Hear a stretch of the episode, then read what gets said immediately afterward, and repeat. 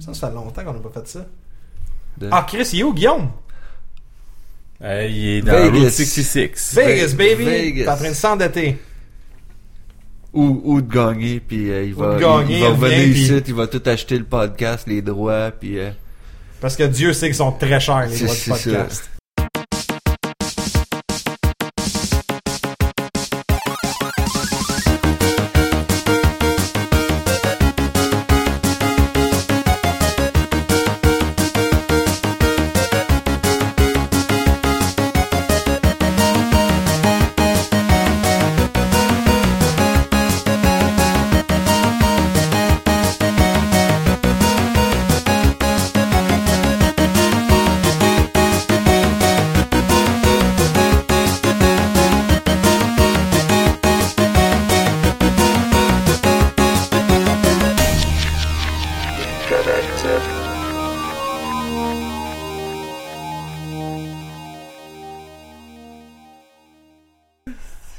Direct de Laval, vous écoutez présentement l'épisode 60... Oui, en direct de Laval, je plug ça. No shame, come at me, bro. Vous écoutez l'épisode 63 du Geek Collectif, le podcast. Mon nom est André Paquette, comme euh, à chaque épisode, hein.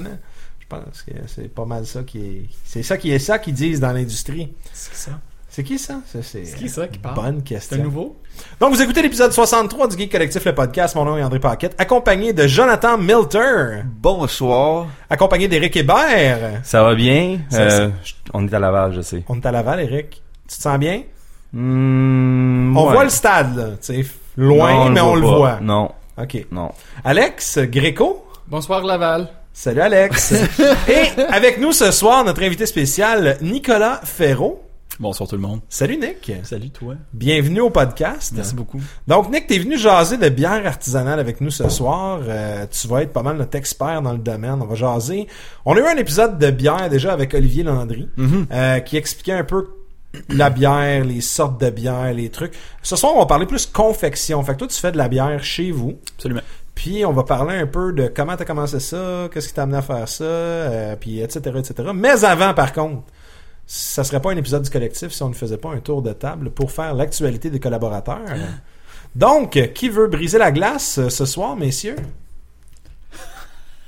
Milton vient de dropper son sel, regarde autour de la table d'un arrêt crédule. Moi, ça me dérange pas, vu que il y a jamais personne qui veut le faire en premier, je peux bien le faire. Non mais Alex fait des héros non? Euh, non. a- avant de, de partir ça, je voulais juste faire un, un petit shout-out à l'absence de Guillaume qui est Qui est pas en train là, de jouer puis son hypothèque sur- au c'est casino ça, à Vegas. c'est- On s'ennuie, mais euh, on va survivre. Euh, fait que c'est ça. Guillaume, tu pourras nous corriger euh, dans les commentaires sur la page Il est Facebook. peut-être pas à Vegas, à la sortie pas en de- tout, C'est ça, dans le fond. hein. On le sait pas. Route 66, Route 66. Ça fait juste deux semaines qu'on n'a pas de nouvelles, dans le fond. hein. En réalité, il est juste kidnappé. Mais euh, non, c'est ça. Fait que dans, en, en gros, euh, mes actualités, euh, j'ai été euh, un, un peu actif euh, ailleurs, si on peut dire, que le geek collectif euh, cette semaine. Euh, ben dans les dernières. euh, Fait que tu nous as trahis. Ben si on peut euh, considérer ça de même, là. Moi, moi je voyais pas ça de même, mais ça va dépendre de vous autres. Mais euh, je suis allé euh, samedi passé euh, prendre une petite bière avec Philippe, le percussionniste du podcast de Robots Sucrés. Euh, petit podcast à Kazi et euh, d'autres acolytes euh, avec elle. Qu'on vous suggère d'écouter. Un il est très bon, très bon. Fait que Philippe, euh, très bon Jack. On parlait de acid jazz, euh, folk metal, puis tout là. C'est un super bon gars. Puis après ça, je suis allé justement avec Kazi et Cédric à Retour vers le rétro à leur studio chez Cédric. On a filmé ça, ils m'ont fait jouer un genre de jeu, un vieux jeu. je sais même pas si je peux le nommer tout de suite parce que je sais pas si on va le sortir avant eux autres ou de quoi. Mais euh, je vais juste donner un indice. Il y, a un- il y a le mot zombie dans le titre du jeu. Zombie and My Neighbors. Puis c'est exactement pas ça que j'allais dire, que c'est pas ce jeu-là. Puis c'est un jeu hyper rare, bâtard, euh, japonais. Puis on parle justement du fait que euh, y a pas vraiment gros lien avec des zombies dans le jeu. C'est un shmup. Puis Oh euh, c'est c'est vous l'écouterez, je vais je vais le dire que je sais pas quand il va sortir, mais ça va être bientôt là. Fait qu'au pire, quand va être sorti, je vais en reparler. euh, On va le mais- share avec la page je m'ai fait, ben ouais, ça, je m'ai fait bien du fun. euh, deux euh, super personnes ben ben amusantes, Kazi puis Cédric. Puis sinon, je voulais juste dire qu'en allant là-bas, je n'ai profité pour aller à la boutique Le Beginner à Longueuil, parce que les studios étaient à Longueuil. C'est un comic book shop. J'ai été hyper surpris parce que moi j'avais vu le kiosque au Comic Con. Je sais pas si vous les autres vous l'aviez vu Non. ou de quoi. Il était tout petit, mais tu sais, les gars étaient cool puis tout. Quand j'étais arrivé là-bas, grosse boutique, un mercredi, euh, pas un mercredi, un un samedi soir, excuse, plein de monde, la boutique est pleine au complet. Euh, Il y a comme 30 personnes qui s'en allaient jouer un tournoi de je sais pas quel jeu de cartes. Puis euh, c'était c'était vraiment cool. Fait que si vous habitez dans le coin de Longueuil, euh, passez par là. là c'est une belle petite boutique. Puis sinon, je vais juste faire un petit shout-out à Heroes, la série. Puis c'est là ma note que d'autocorrect drôle. Je viens de m'en rendre compte, je l'ai monté à, à Gist, euh, qui est notre euh, public ce soir. Au lieu de Heroes Reboot en septembre, mais j'ai marqué Reboot, c'est pas, pas vraiment reboot, mais la série Heroes va avoir une suite en septembre qui va commencer à la TV, puis j'ai bien hâte parce que j'aimais la série. Ben, je m'ai rendu compte tantôt que c'était marqué Herpes Reboot en septembre. Puis c'est ça que t'as montré à Jis? Ouais, fait que j'étais comme, qu'est-ce que je voulais dire par là? Je me souvenais plus que c'était Heroes, puis j'y montre ça, Herpes Reboot. Y a-tu fait le truc du gars, genre, je veux pas avoir l'air de pas savoir ce que je parle? Il fait, ah ouais, c'était bien bon, ça. non, ben quand on a dit, quand j'ai dit que c'était Heroes, il, il savait c'était quoi, là, je pense. C'est ça. Il sait c'est quoi l'herpès. Oh, tu le, tu le donnes. Mais ok, ma vraie actualité. André, j'y en ai parlé. Cette semaine, ma Kinect, elle a brisé. Sur D'un terrible One. incident de coup de lightsaber. C'est ça. Mon, mon, mon fils a sacré un coup de lightsaber sur ma Kinect. Et puis je pense plus qu'un parce que c'était pas la première fois qu'il en sacrait un dessus. Puis elle marchait plus, elle était plus dé- détectée puis tout. Fait que euh, en gros, euh, je vous demandais, euh, connaissez-vous des, des places qui vendent du lave-vite pas cher? Euh, ben, Walmart, quand il tombe en spécial, c'est pas si pire. Par contre, sinon, euh, des fois chez euh, Maxi. Canadian Tire. Mais je Non, mais Maxi, c'est pas pire. Ben, du lave-vite, ça deux dépend. gallons, c'est correct. Ben, ça dépend. Attends, attends. Sur une échelle de 0 à Guy Turcotte. Ben, je- Ah, sacrément. C'était juste une joke. C'était une blague. Ma vraie question à partir de là, c'est gars, j'ai commencé à tweeter avec Xbox quand elle était pétée. J'étais sûr qu'elle marchait plus. Morte, finie là. Elle voulait plus rien savoir. J'ai tout fait les unplug, replug, toute la shit que tu peux pas faire. Puis j'ai parlé pendant une heure.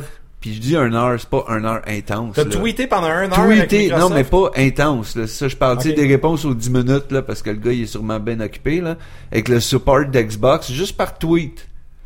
Il m'a envoyé plein d'affaires, il m'a dit tiens ok de la façon que tu me parles de ça, ça doit être peut-être ci, c'est peut-être ça, puis tout. Moi j'étais vraiment tout le long là, un peu pessimiste sur le bord, puis j'étais comme ah mais vraiment, je voulais pas dire nécessairement j'ai un petit gars de 3 ans qui faisait dessus parce qu'il pensait que c'était un droïde ou quelque chose, puis il avait son lightsaber, puis il s'amusait, tu sais. Fait que j'étais vraiment sûr qu'elle était morte à cause de à, à mort à coup de coup là, tu sais.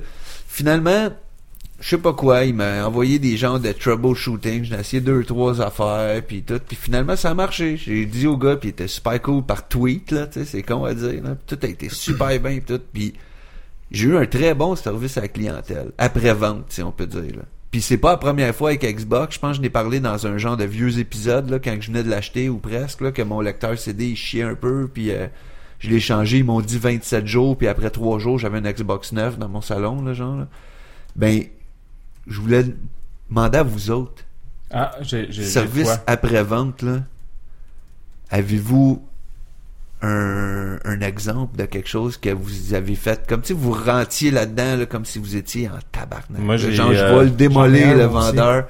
Y a-tu de quoi qu'à un moment donné, vous- puis finalement, vous êtes ressorti comme, tout a été super bien, il était cool, puis c'est moi qui étais cave de rentrer là? Euh, ben, de un, je travaille en service à clientèle.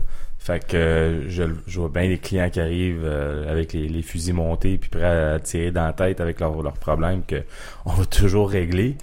Mais dernièrement, j'ai eu la même chose avec mon Xbox, moi aussi, où ce que mon Xbox, il y a un CD qui était pris dedans. J'ai même pas de garantie prolongée dessus. Il est même pas euh, sous garantie de plus. Ça fait plus qu'un an que je Ah l'ai. ouais. Ça va faire quasiment deux ans que je l'ai Xbox One. J'ai, ben justement, moi aussi, Je, je Day le One. mentionne, c'est con à dire, mais quand j'y tweet, là, j'ai dit My Day One Connect, tu sais, genre, ou de quoi, là, Mais juste moi- pour dire, premier jour, j'étais là, là, fait que. Je me suis, je- j'étais en tabarnak, puis je me suis mis en contact. À, eux autres, je les ai même pas appelés, été avec leur web support online. Après que j'ai enregistré, j'ai attendu six minutes euh, avant d'avoir quelqu'un qui m'a répondu. Fait que j'ai approché ça avec de la patience. Puis la personne au téléphone, euh, au, au- au- dans le chat, excuse, elle a carrément... euh, j'ai expliqué le problème. Elle m'a envoyé un bill pour renvoyer. euh, Mon Xbox s'est fait envoyer pour se faire réparer. Je vais le recevoir bientôt. euh, comme... c'est pas compliqué, là. Ouais, Puis c'était c'était vraiment comme le, j'ai un 10 de prix dedans puis je pense sincèrement que c'est euh, le, le, le Tomb Raider que j'ai acheté qui était collé sur le top puis à cause de ça ça a resté pris. Mais j'ai juste j'ai juste dit qu'il y avait un problème puis faut que ça s'est réglé tout de suite. Comme ils ont, ils ont même pas chialé ils se sont pas cassés la tête. Ils ont pas essayé de mais je, faire je pense non, non, non, je pense sincèrement qu'à cause qu'on est au Québec ou ceux qui ou ceux qui voient que c'est au Québec on a bien des protections quand ça vient à ça. Fait qu'ils font juste nous acheter là, ils se cassent même pas la tête avec ça. Ah, Ça se peut. Hmm. Vous autres. je pensais qu'André s'en allait dire de quoi. Je pensais qu'il avait dit lui Non, aussi. non, ben moi, ma PS4, elle brise pas. Mais. Euh... non, je c'est Eric.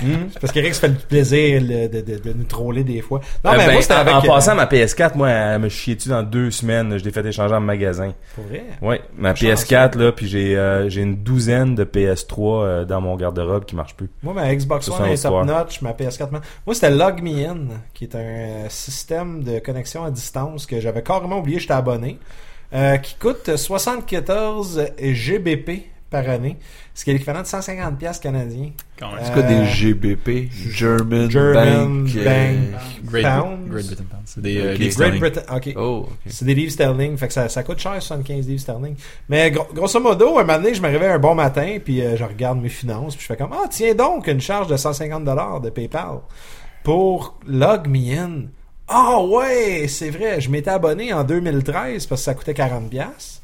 Il m'avait dit que la deuxième année, c'était pour me coûter X nombre de dollars que j'avais payé parce j'avais oublié. Puis j'avais encore oublié de me désabonner. Fait que j'ai réécrit, tu sais, euh, le lendemain de l'inscription sur la carte de crédit, je fais, écoutez, euh, vous m'avez chargé pour 150 pièces, puis je me sers plus de votre service. Fait que serait-il possible de rembourser? Puis que là, moins de 12 heures, ils répondent, hey, pas de problème. C'est quoi la raison du branchement? Puis là, ben, j'ai beurré ça un peu épais. J'ai dit, écoutez, je m'en servais pour euh, réparer l'ordinateur de mon père, mais je vous ai parlé les détails, mais j'ai plus besoin de réparer son ordinateur.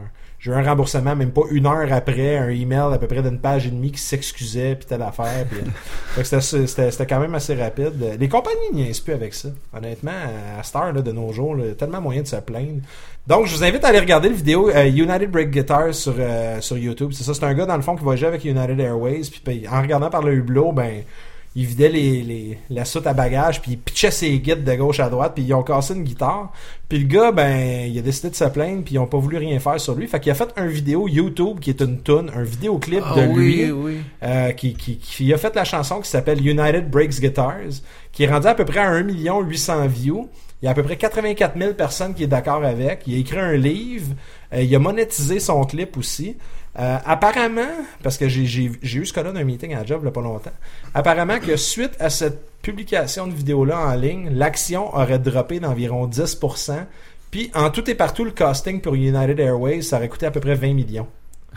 Tout ça à cause qu'ils ont pété la guide d'un gars, puis ils ont pas voulu l'aider en brisant sa guide, puis le gars il était un peu plus euh, tech-savvy, donc il a utilisé YouTube, il a utilisé les médias sociaux. Donc, je pense que, tu sais, ton histoire de j'ai tweeté avec le gars, c'est cool, puis c'est très actuel, puis les compagnies ont plus le choix de faire Mais ça. c'est parce que- public, je trouve, tu sais, c'est... Ah ouais, puis c'est, c'est, garde, on, Il- est tout le monde, tous mes amis le voyaient là que, tout- ben tous mes amis, tous mes followers, ils le voyaient là, de, de, toute fois que j'écrivais comme moi, elle marche pas, elle marche pas. Non, effectivement, puis c'est, c'est, c'est très actuel, puis c'est très transparent pour une compagnie de faire ça, c'est cool. Ouais, non, j'étais, j'étais bien content. Cool. Fait que ça C'est ton ça. actualité. Ouais, ouais, c'était, c'était, c'était pas mal ça là. Ben merci, Fait Jack. que Si vous avez- allé à Rockfest euh, cette année parce qu'il y a du monde dans le chat qui veut savoir. Fuck ça, non. Fuck ça. Non, non, je vais pas là. J'aime ça, euh, me prendre une douche. Pas être propre. pas pisser par la Ouais. pas, pas, Pas dormir Il y a pas, il y a pas un cas où il y a des gens qui sont tombés d'une grande roue cette année ou quelque chose de Ouais, même ouais, il y a, il y a un couple, ou je sais pas si c'est un couple, mais un gars et une fille, ils ont tombé en bas d'une grande roue. Puis c'est ça, il y a une fracture ouverte. Puis... Moi, moi, ma question est qu'est-ce qu'une grande roue fait au Rockfest? Euh, je sais pas, l'année passée à Woodstock en Beauce, il y avait des manèges puis du paintball. Genre, c'est comme, what the fuck, là, le monde sont sur le moche, tu t'en vas faire du paintball? Moi, je suis capable de faire ça, mais c'est pas tout le monde qui est capable d'aller faire ça, là, tu sais, tu, tu laisses pas ça au petit peuple, là. de- Merci, Joe. Bien- bien- Bienvenue. Donc, euh, Eric, Alex, Nick, il y a quelqu'un... Ben, moi, je vais y aller. Ouais, vas-y, Eric. Euh, j'ai une couple de petites choses, là, ben, une affaire, c'est parce qu'il y a eu le San Diego Comic Con, Mhm. que j'ai réalisé un peu, euh, je sais pas avec vous autres, mais le Montreal Comic Con, des fois, il y a de la poche comparé à ça. Euh, j'aime le Montreal Comic Con, là, comme, j'aime aller au Montreal Comic Con. Mais, Christy, qu'il y a des annonces cool qui se font au Comic Con, pis c'est vraiment à 100%. Ben, c'est le là. premier mondial en plus. tu sais, Sa partie là, c'est la, la, la, la méca, comme qu'ils disent. Là. En tout cas, il y a, y a bien des choses qui m'ont fait triper là-dessus. Il y a le, le, le, le, le trailer, bien des beaux trailers. Trailer de Batman Mhm. euh, versus Superman. Mhm. Que je suis complètement pompé pour ce jeu ce film-là maintenant. J'ai trop hâte. À part d'Alex, ça a de l'air. Ouais, je- Euh, moi, je back Alex. puis même au point où j'ai réécouté euh, Man of Steel que j'avais pas vu ça faisait longtemps juste pour voir un petit peu les références parce que dans, dans le trailer qu'on a vu au Comic Con de San Diego tu vois euh, Bruce Wayne qui, euh, qui, qui qui voit une planète une planète une building se faire péter dans sa face puis il va sauver une fille Une je pense planète ou un building? c'est une building Ok. Mais C'est vrai que les deux, des fois, j'ai confondu. non mais c'est parce que qu'est-ce que quand j'ai vu ça, j'ai- comme j'ai on a compris un peu de vous ce que la frustration du monde vient envers Superman, mais dans Superman là, puis dans le Man of Steel, puis je l'avais remarqué quand j'avais vu le film, on dirait que j'avais pas catché que c'était vraiment du, du, du- du- du- une, une genre de, de manière de propulser la, la suite, mais fuck, il y a du carnage là. Comme toutes les la ville se fait démolir de A à Z. T'as Smallville qui mange une Christie de claque. T'as vraiment bien des choses qui se passent. Puis la partie où ce que tu vois Ben Affleck, il voit une, plan- euh, une planète, une building se faire couper avec un laser, mais c'est tu, le vois dans le film où ce que Zod, il pète sa coche à un moment donné, puis il, fait juste cracher des lasers de ses yeux, puis il, tranche une building, puis tu vois la building tomber, puis c'est la même petite building. Fait que tu vois un peu que les choses qui se passent dans Batman vs Superman, ben il y a des choses qui se passent pendant Man of Steel que ça l'aide à faire cette frustration là. Puis j'ai hâte de voir qu'est-ce que ça va faire. J'étais bien pompé pour ça. Puis euh, j'ai vu des leaks. Il y, a, eu un leak du film de World of Warcraft. Warcraft. J'ai eu la chance de voir au moins un des leaks de, avant que ça a disparu. Puis ça, ce film-là, il a l'air comme qu'il va être très, très, très, très, très solide aussi. Puis ça m'apporte un peu à, à- ma nouvelle aussi, une chose qui m'a fait triper beaucoup, c'est qu'ils ont releasé aussi un genre de flight sur un Griffin par-dessus euh, Stormwind, que moi, quand je l'ai vu la première fois, je l'ai parti dessus le browser de YouTube, euh, sur Chrome dans mon téléphone, puis je voyais juste comme deux têtes de Griffin, puis un vidéo vraiment comme en fisheye que je comprenais pas trop trop. Puis après ça, quand j'ai décidé de le réécouter, je l'ai réécouté sur mon téléphone, mais je l'ai mis dans l'app. Puis je commence à bouger mon téléphone, puis je me rends compte que Christy, c'est toute, toute la vert, toute 360 en bougeant ton téléphone, mais tu te promènes alentour là-dedans. C'est, c'est un peu comme qu'est-ce que tu verrais dans, dans un casque VR, mais avec le téléphone où ce que t'es c'est quasiment comme une petite vitrine que tu peux regarder où ce que tu veux. J'ai dû avoir regardé cette vidéo-là une vingtaine de fois en dedans de deux heures. J'arrêtais pas de la réécouter. Il paraît que si tu zoomes in, tu vois un rogue faire un backstab à quelqu'un à terre, puis le gars il pogne Ouais. les nerfs. Une chose est certaine, par contre, c'est que quand tu tournes par en arrière, tu peux voir tout Halloween Forest. Euh, tu vois vraiment comme comment est-ce que ILM, ils ont vraiment mis le paquet dans les effets spéciaux pour ce film-là. Puis tu vois vraiment le Stormwind très, très, très, très, très bien réalisé, à un point où ce que ça respecte énormément World of Warcraft. Puis j'ai, j'ai vraiment hâte pour ça. Mais les vidéos 360, après ça, je me suis embarqué sur un trip de ça, j'ai commencé à regarder ça. Je, je- je savais même pas à quel point que c'était rendu accessible C'est sur Brazzers maintenant. ben c'est ça, Braziers, il y en a. Euh, t'as, t'as des caméras 3D que Mais tu peux tenir dans ta main. section spéciale là-dessus ou tu fais Ben c'est du VR dans le fond. dans, le fond, dans, le- dans le porn, si on, va embarquer dans le 360 du porn. Ben, Euh, n'importe 360 quel, là. L'idée c'est que tu vas, tu vas, tu vas avoir- on va avoir les VR headsets qui s'en viennent, qui sont de plus en plus disponibles, qui sont déjà disponibles pour bien du monde qui ont des, euh, des development kits de, de les, euh, les- coudonc, Oculus. Oculus, ouais. Mais c'est parce qu'il y en a tellement maintenant que Ouais, je sais même plus c'est lequel, C'est comme. Mais c'est juste que tu peux tout temps- regarder, là, C'est puis tout le temps un orgy. c'est ça. Un Puis I méga guess- Parce que tu tournes ta tête à droite, à gauche? Non, mais c'est parce que, tu sais, c'est- vraiment, c'est rendu, c'est proche de la vraie vie, tu sais. c'est filmé d'un point de vue où quelqu'un se fait tailler une plume pour son chapeau. Parce que c'est- c'est c'est quand même, je l'adapte parce qu'il y a des enfants qui nous écoutent. Puis tu peux regarder par la fenêtre. Oh, on est quand même raté mature. hein. Mais Ouais, c'est mais un- ça, ça arrête Tu pas peux écouter le jeu pendant que. Ça, ça, tu peux écouter la game de hockey pendant que...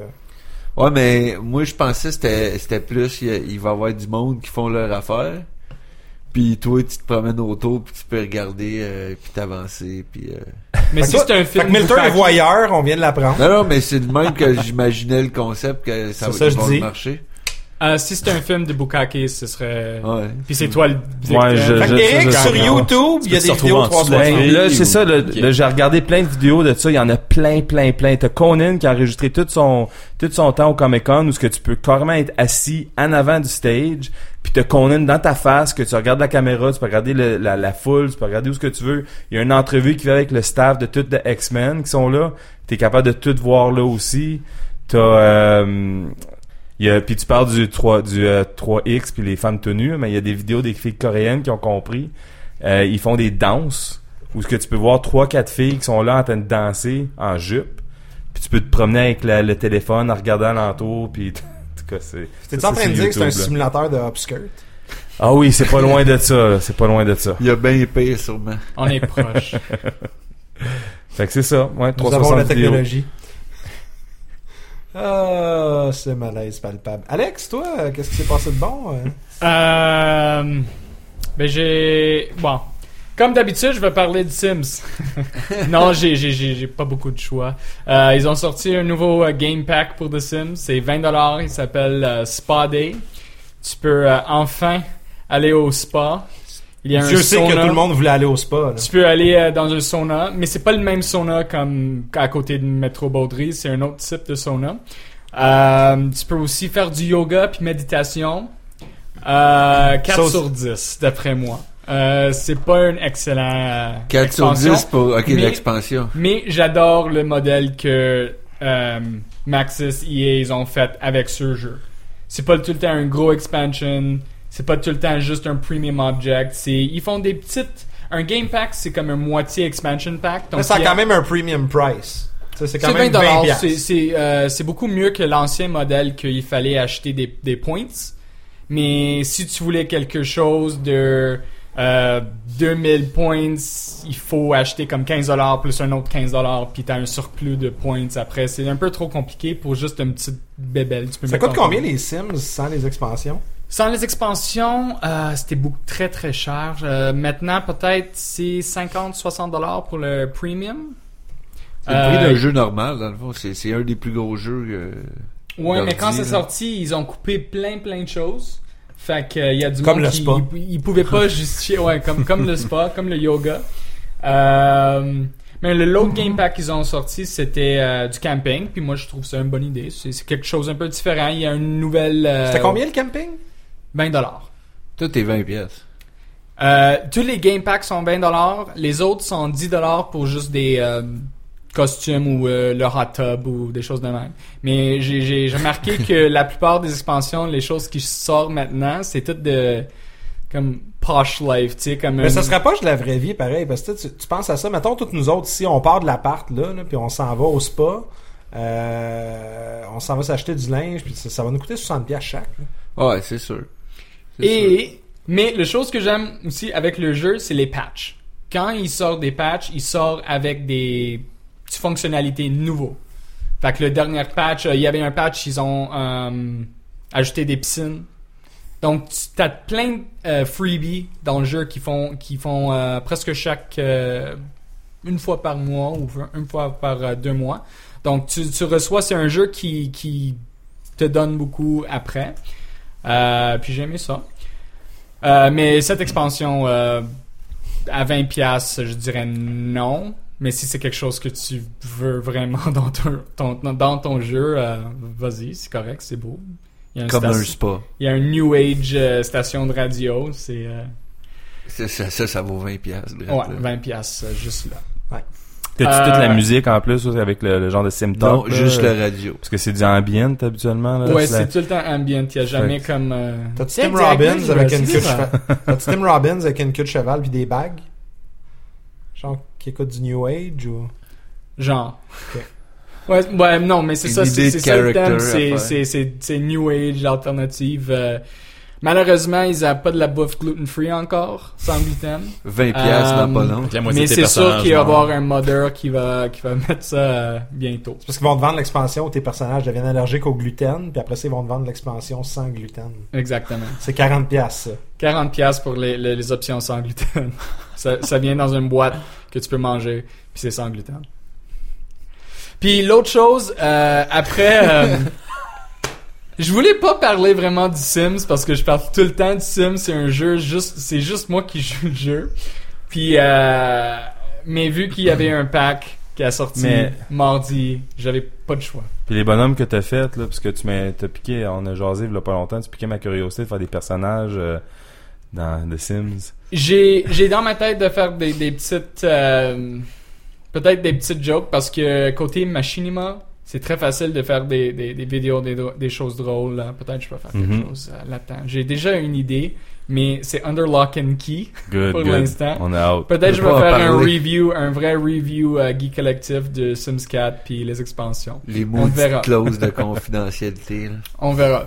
Puis la deuxième chose, après, euh, après à peu près 4 heures euh, de browsing sur Netflix, euh, j'ai tombé sur un film qui s'appelle euh, Housebound. C'est un film de Nouvelle-Zélande. Euh, c'est un film horreur. Euh, Puis c'est le deuxième film de Nouvelle-Zélande que j'écoute. Pas Lord of the Rings, pas les autres films de Peter Jackson, mais c'est le deuxième euh, que j'ai vu que j'ai remarqué que ils ont vraiment une bonne euh, grippe sur euh, la comédie. Ils ont leur propre style de comédie que j'adore. Euh, ce film, c'est une fille, euh, une voleuse, voleuse, a thief, Délinquant. euh, voleuse. un délinquant. Euh, oui, Je, dis, Euh, je l'ai vu moi aussi le film, c'est pour ça. c'est ça. Euh, puis elle a, elle est prise par les, les policiers, puis elle est mise sur euh, house arrest euh, chez ses parents, puis sa mère dit, oh il y a un fantôme dans la maison. Mais il y a des twists pendant tout le film. C'est super drôle, c'est un peu intense. J'ai- Je suggère, d'écouter ça sur Netflix, vous avez. Ça s'appelle comment? Euh, Housebound. Housebound. Je Il n'y a aucun acteur, actrice qu'on a connu là-dedans, mais euh, they should be. C'est comme House Sitter avec euh, Goldie Hawn puis euh, Steve Martin. Exactement. Même C'est chose. la sœur de James C'est la Bond. même chose, mais qu'un fantôme. C'est ça. C'est un remake. Oui, mais c'est un film qui just keeps giving. Fait que Merci, Alex? Euh, c'est le boucaquet de film. calvaire. Ah. Euh, Nick, partage-nous ton actualité un peu. Wow, euh, Monsieur Milter, euh, Monsieur Milter, Monsieur Hébert, euh, Monsieur Greco, Oui. Andy, ça fait plaisir. Euh, mon actualité, en fait, ben, tu me l'as volé un peu tantôt parce que vous- je voulais aussi parler du, du San Diego Comic Con. J'ai juste gratté la surface. là. Il y a bien des choses que j'ai rien dit. Il fait ça souvent. Mais du moins, ça ça m'a permis de me fixer un peu sur ce que je pense du prochain Joker. Parce que le Joker original de César Romero à la télévision était pas payé. C'est le meilleur. C'est meilleur. pas le meilleur. Jack, Jack Nicholson de Tim Burton. C'est le meilleur. C'était le gangster, Ouais. on s'entend. Après ça, t'as eu Heath Ledger de, de Nolan, anarchiste. Mais là, on tombe dans le niveau euh, psychopathe. Il y a un mouth grill, je sais pas comment on appelle ça, le- l'espèce de pseudo-dentier. Un Grills. un grills, merci. Euh, il y a des tatous un petit peu partout. Il est écrit damage dans son front. Euh, c'est même pas un sourire euh, rouge qui, qui s'est peinturé sur le visage. C'est carrément juste du lipstick rouge. Là. C'est un peu, euh, c'est un petit peu particulier comme style. Mais euh, non, j'ai, j'ai réussi à me brancher un peu parce que justement dans tous les trailers qui étaient qui étaient diffusés euh, durant le, le San Diego Comic Con, il y a eu celui de Suicide Squad qui, qui arrive l'année prochaine, qui est un un univers assez, euh, je dirais pas parallèle, mais pas loin à celui de Batman. D'ailleurs, euh, Ah, il est dedans. Ça fait partie Ouais. du DC Universe Timeline. Mhm. Puis euh, il y a tout un casting là-dedans, des gars, il y a des très bons acteurs. Euh, je pense qu'une des présences qui m'a le plus euh, qui m'a le plus impressionné là-dedans, en fait, c'est euh, l'acteur Joel Kinnaman. Je sais pas si vous êtes au courant de ce que ça- cet acteur-là a pu faire dans le passé. C'est Robocop maintenant. Ouais. Euh, si jamais vous avez Netflix, je vous suggère franchement de voir The Killing. C'est très, très, très, très bon. Euh, mais à part ça, non, j'ai pas beaucoup, beaucoup d'actu. Je suis désolé. Ben non, mais c'est bien correct. Mais qu'est-ce que t'as pensé du Ouais, trailer? Ce que j'ai pensé du trailer, c'est euh, on voit vraiment une- on le voit à l'envers. euh, l'évolution du personnage un peu de Harley Quinn. Parce que au, des splits à l'envers, ça on le sait. au début, on le voit en train de faire des splits à l'envers, on, le voit- on la voit en train de, de se battre avec des policiers puis de gagner très rapidement avec un combat qui est très acrobatique. Mais à la fin euh, de la bande-annonce, on voit sa création de par le Joker. Je sais pas si vous avez vu la bande-annonce, mais on voit clairement qu'il va la passer aux électrochocs puis que ça ne tente pas en j'ai- tout. J'ai lu la BD, au la série euh, que le film est basé dessus au complet, Suicide Squad, l'année passée, justement. Puis euh, c'est c'est cool parce qu'ils ont l'air à respecter quand même l'histoire c'est quoi, je suis curieux, là, je connais pas trop trop cette série-là, mais ça, sont-tu, parce que on, on s'entend que DC Universe sont en train de faire leur, leur propre MCU un peu, là. Ouais, mais le, le techniquement le New 52 en comic il est déjà fini. Ils, repartent d'autres choses. Là. Mhm. Ouais, mais- euh, les films ils s'entremêlent plus, un peu comme tu dis, le MCU.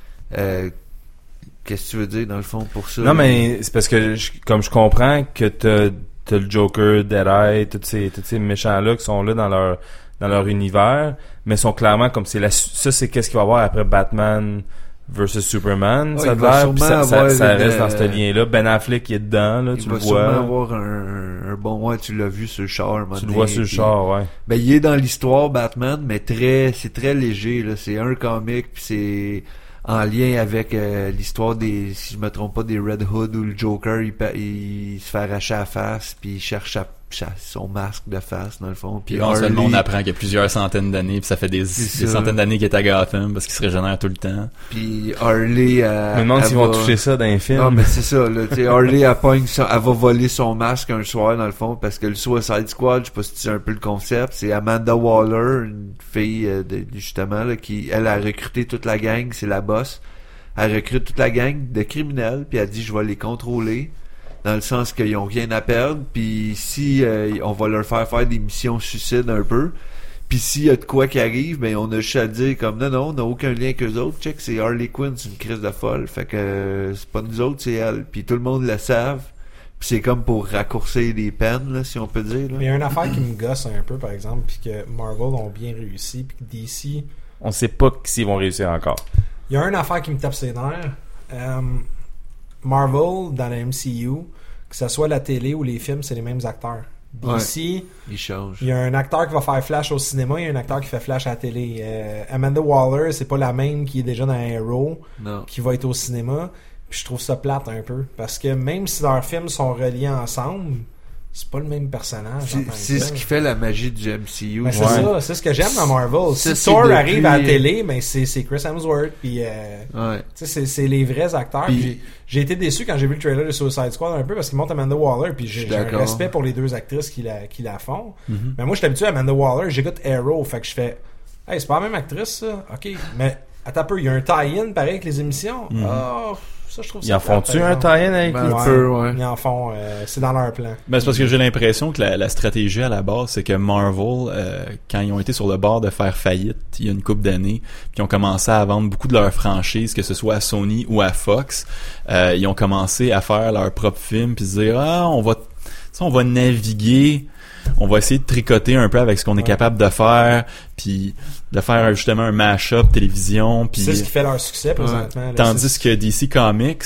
ça appartient à Time Warner, c'est comme un des plus gros conglomérats de médias sur la planète. Fait qu'ils peuvent se permettre de faire des séries télévision un petit peu plus boboches, puis de faire des films à très très gros budget, puis de dire là on va respecter le matériel source à 100% ou presque à 100%. Mais j'étais sous l'impression que les films sont très séparés de tout ce qu'ils font dans DC. Là. C'est, je pensais comme la, d'après que j'ai compris avec Man of Steel, c'était qu'ils commençaient une genre de run de 7-8 films qui était pour être une belle suite concrète d'un univers de DC qui est intéressant. Comme c'est ça que je me disais, là, parce qu'on le voit là, en plus dans le trailer de Suicide Squad, j'aime comment est-ce que tous les, les méchants comme ils ont des petits quotes de, de Superman, ils pensent qu'à cause que Superman est arrivé, ça, ça les a Ouais. ré- ré- ils se Ouais. sont tous re- revenus plus comme penser qu'ils peuvent faire des choses spéciales. Mais ils ont été moins volubiles que Marvel à cet effet-là. Récemment, il y a Paul Feig qui a tenu une espèce de petite conférence où ils ont annoncé les euh, les six ou huit prochains films qui vont sortir pour le MCU, tandis que Warner, il parlait tout Puis on dit, Mais, ah, mais, ouais, ben, mais en même temps, qu'est-ce qui se passe avec le MCU? Ça s'en vient un petit peu, euh, comme même après le dernier Avengers, là, ils ont carrément dit, OK, ben là, ça, c'est plus les Avengers. Attends-toi plus de voir euh, Iron Man puis les autres là-dedans. Là, c'est, c'est- là on, on- ils créent une nouvelle team d'Avengers. Ben, c'est ça, les Avengers. Rien que la fin d'Avengers 2, tu vois Scarlet Witch qui est prête à prendre du training. le- le- le- L'autre gars qui est le nouveau, techniquement, Captain America, avec les ailes, Hawk. Puis, ouais, ouais. tu sais, tu vois tout ça. euh, J'étais un peu déçu que l'autre, il, il meurt. Pas grave. Avait Scarlet Witch elle se depuis avec. Vision, by the way. Scarlet Witch était là dans, dans le film, tout le monde le sait, je pense. Mais MCU, qu'est-ce qui est cool, c'est que depuis 2001, là, ça fait 23 films qui nous servent, puis euh, tout ça tient de bout.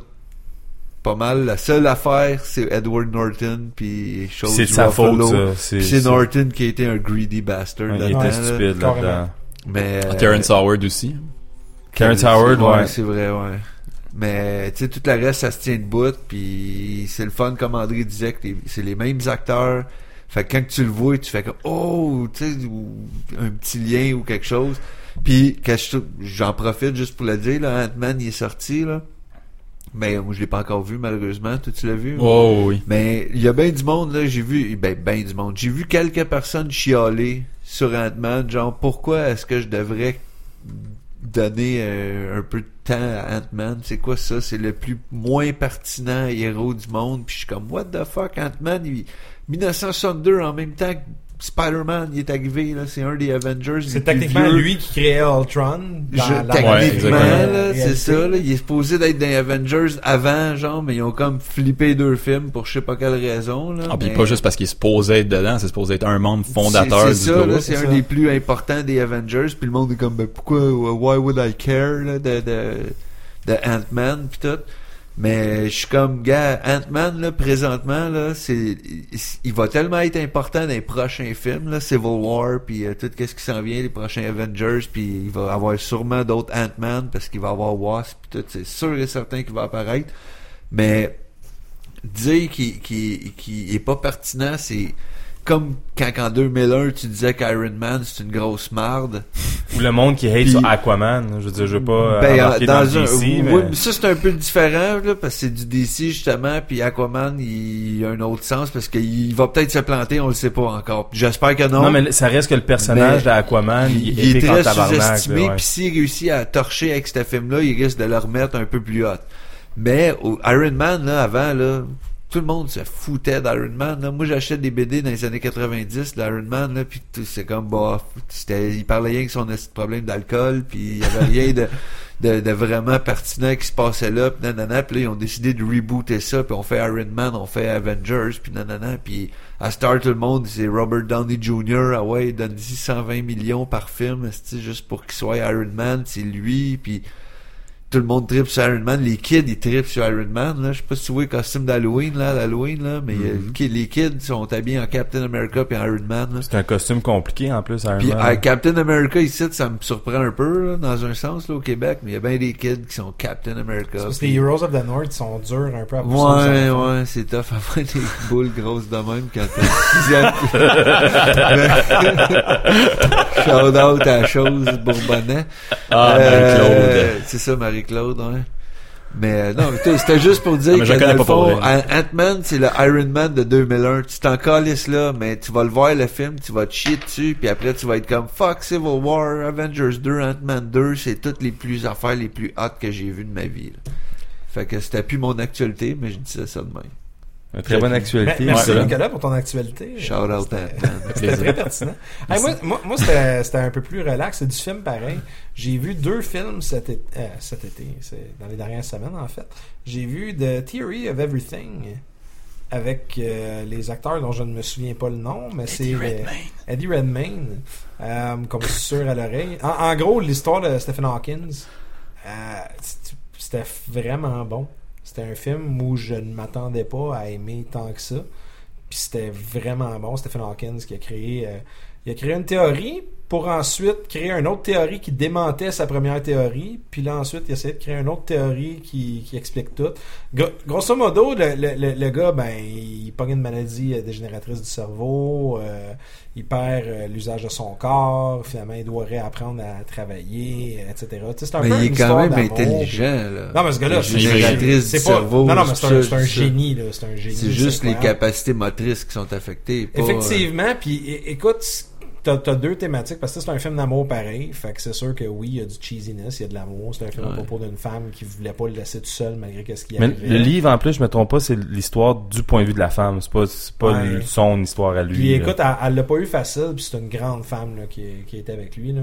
Puis ce gars-là aussi, de son côté, a un, un, un sens de l'humour. Tu sais, le monde n'est pas. Tu sais, c'est Stephen Hawkins, là, pour euh, les jeunes qui nous écoutent, qui ont peut-être pas euh, la, la, la, la- la Savent connaissance de Stephen qui? Hawkins, de savoir c'est qui. C'est lui le personnage dans Family Guy qui parle avec une chaise roulante et une voix de robot. Là.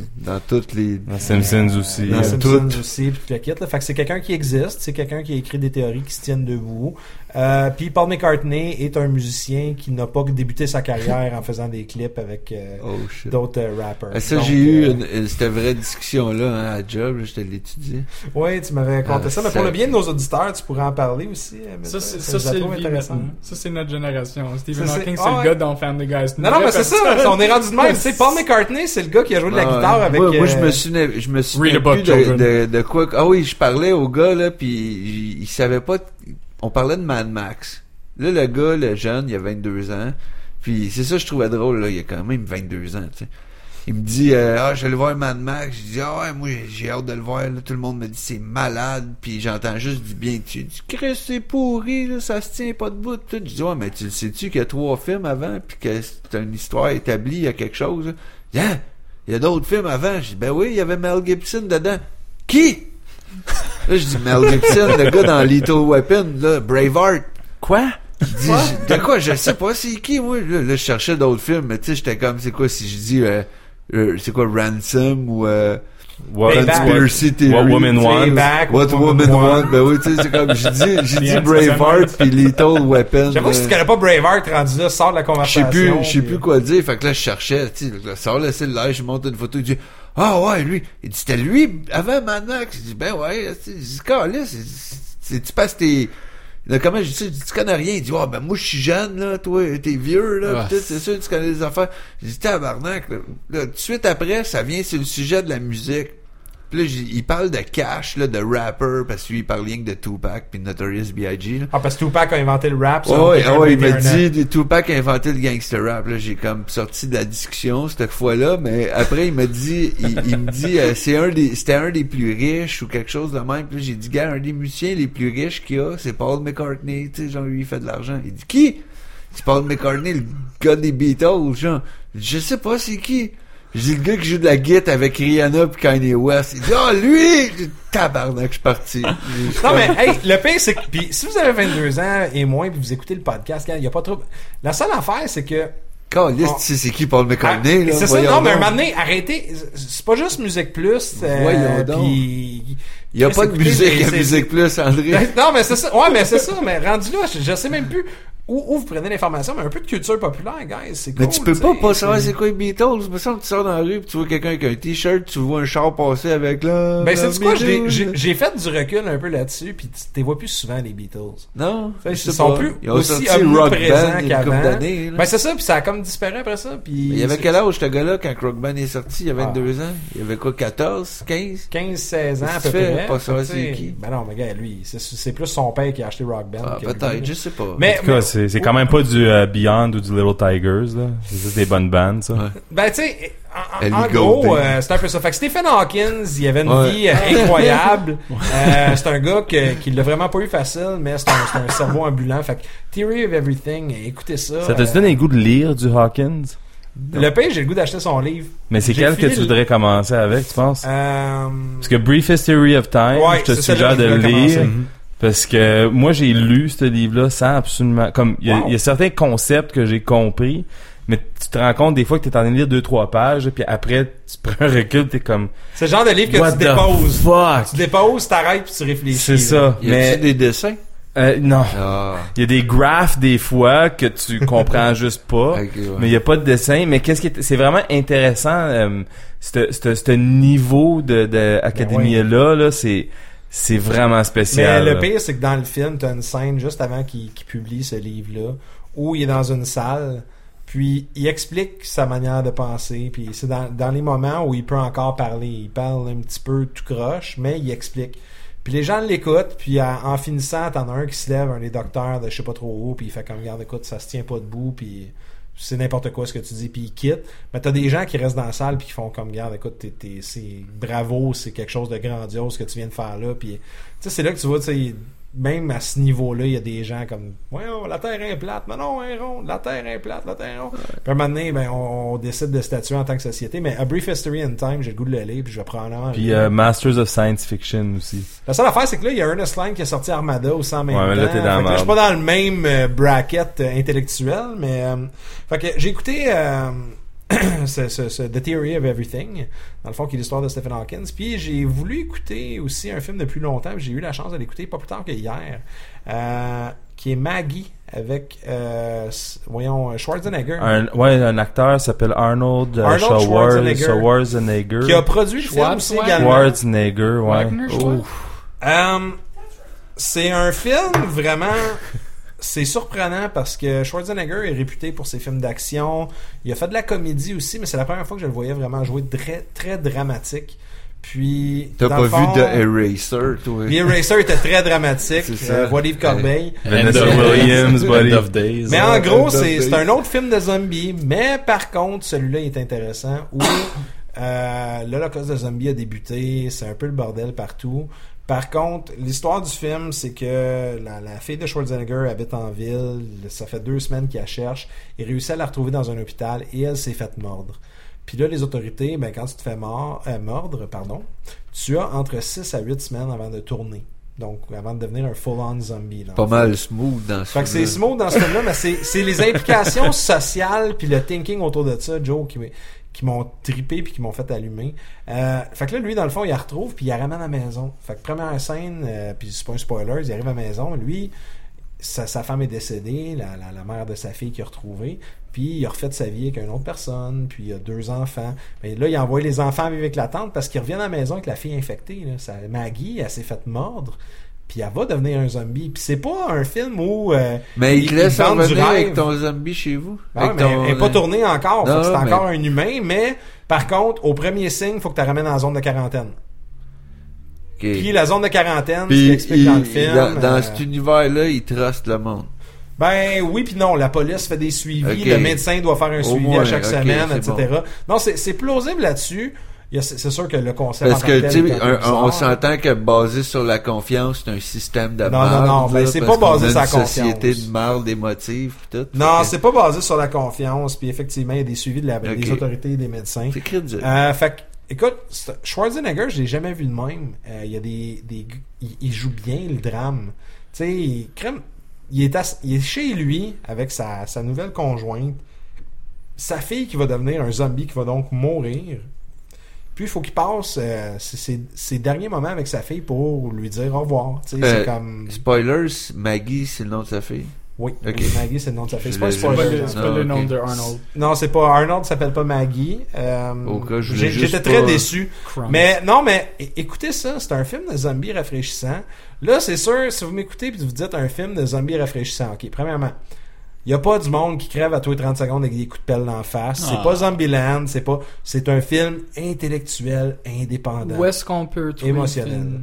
Euh, le film est en location présentement en DVD en Blu-ray. Il va être euh, sur demande. Il va être un peu partout. Euh, vous pouvez le trouver de la source que vous voulez. Euh, je ne jugerai pas, mais un film comme ça iTunes qui a été publié, Ouais, il a été produit par Schwarzenegger et d'autres mondes. Moi, j'encouragerais puis je paierais pour l'avoir ce film-là, honnêtement. Ça vaut la peine. Puis il a pris un gamble Schwarzenegger en faisant ça et il est très convaincant. Euh, J'ai adoré Maggie pour ça. C'était c'était le fun. Euh, la personne avec qui je l'ai écouté semblait avoir aimé le film aussi, même si ça semblait pas être le genre euh, apprécié non plus. Mais euh, c'est un, c'est un bon film qui soulève des bonnes questions. Puis tu sais, ça revient un peu à, tu sais, à San Diego Comic Con. Ils ont, ils ont lancé la première bande-annonce de Fear the Walking Dead, euh, qui est le nouveau spin-off de Walking Dead qui est fait par, euh, je pense, c'est Kirkman qui est le créateur de Walking Encore, Dead ouais. et qui se passe pendant que la marde pogne.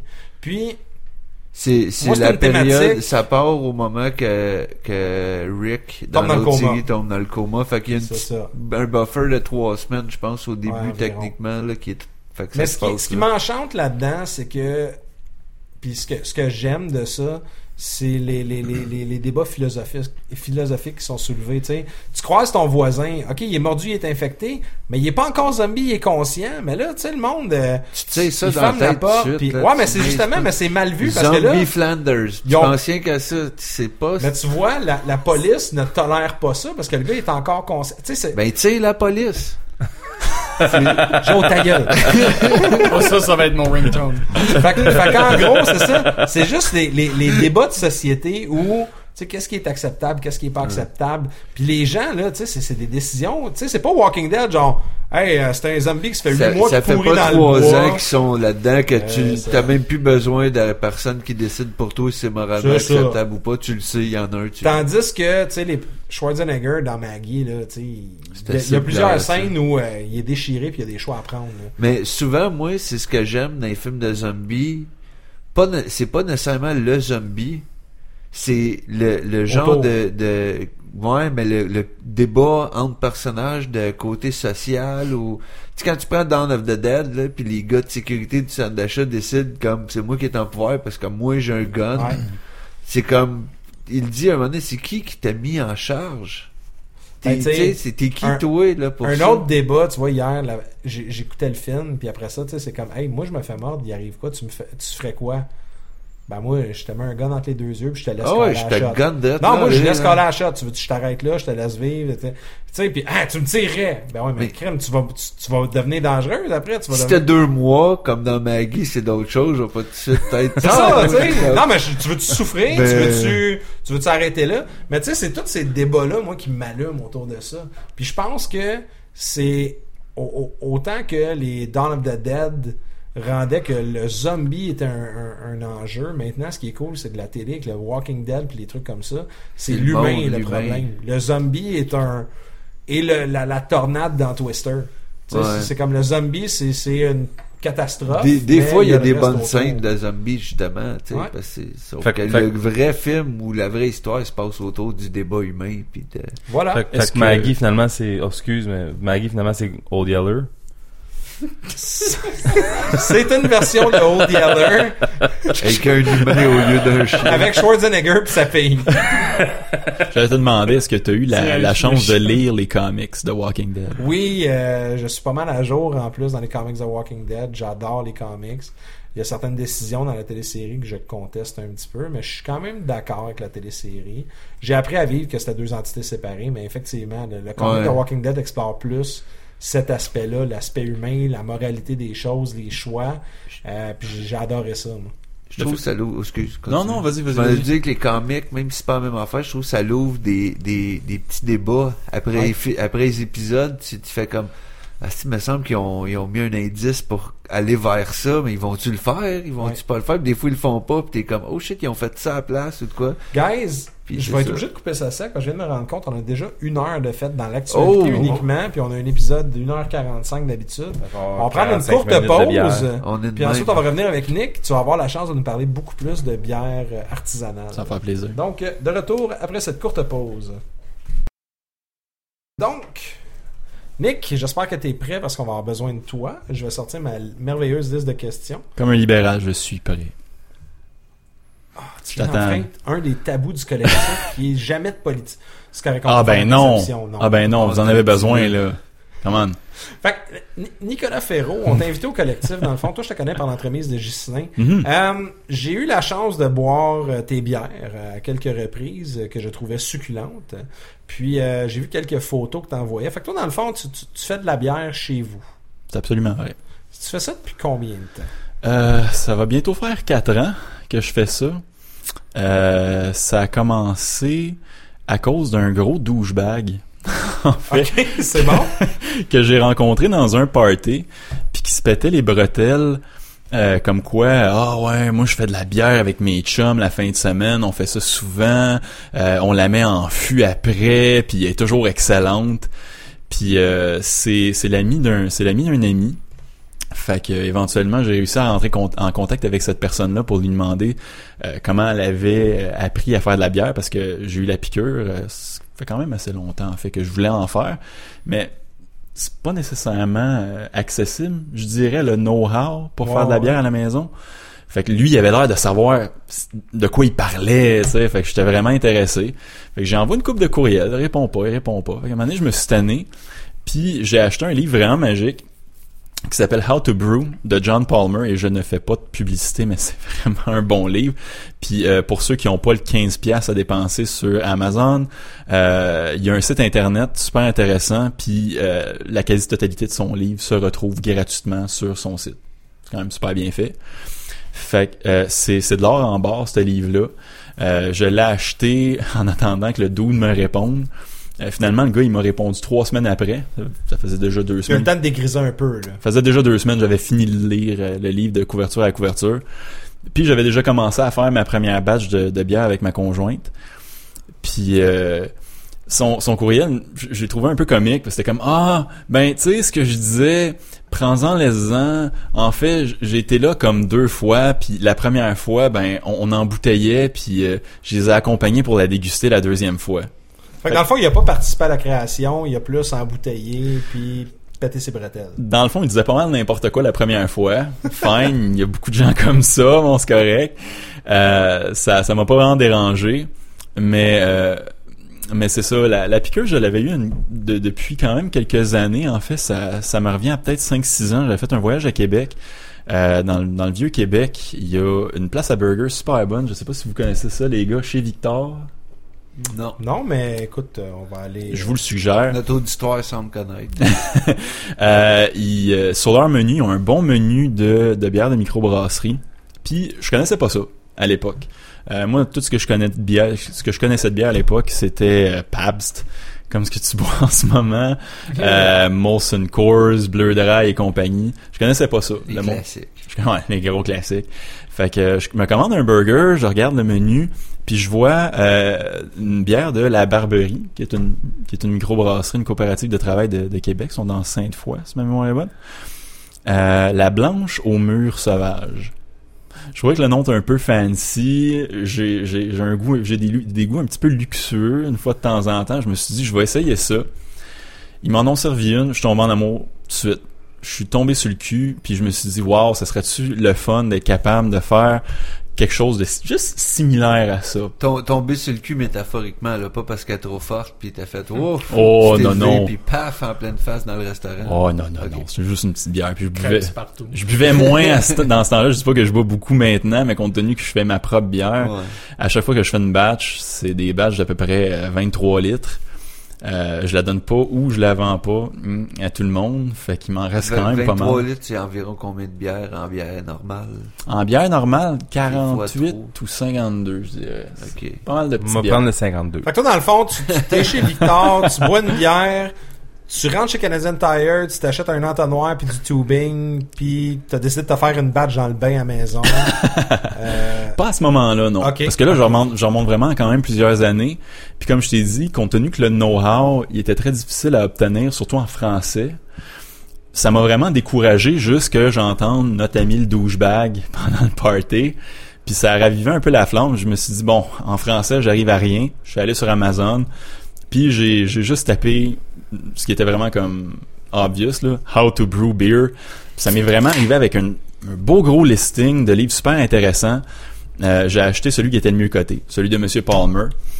Euh, je l'ai commencé à lire, euh, je l'ai dévoré en pas tout à fait deux semaines en fait.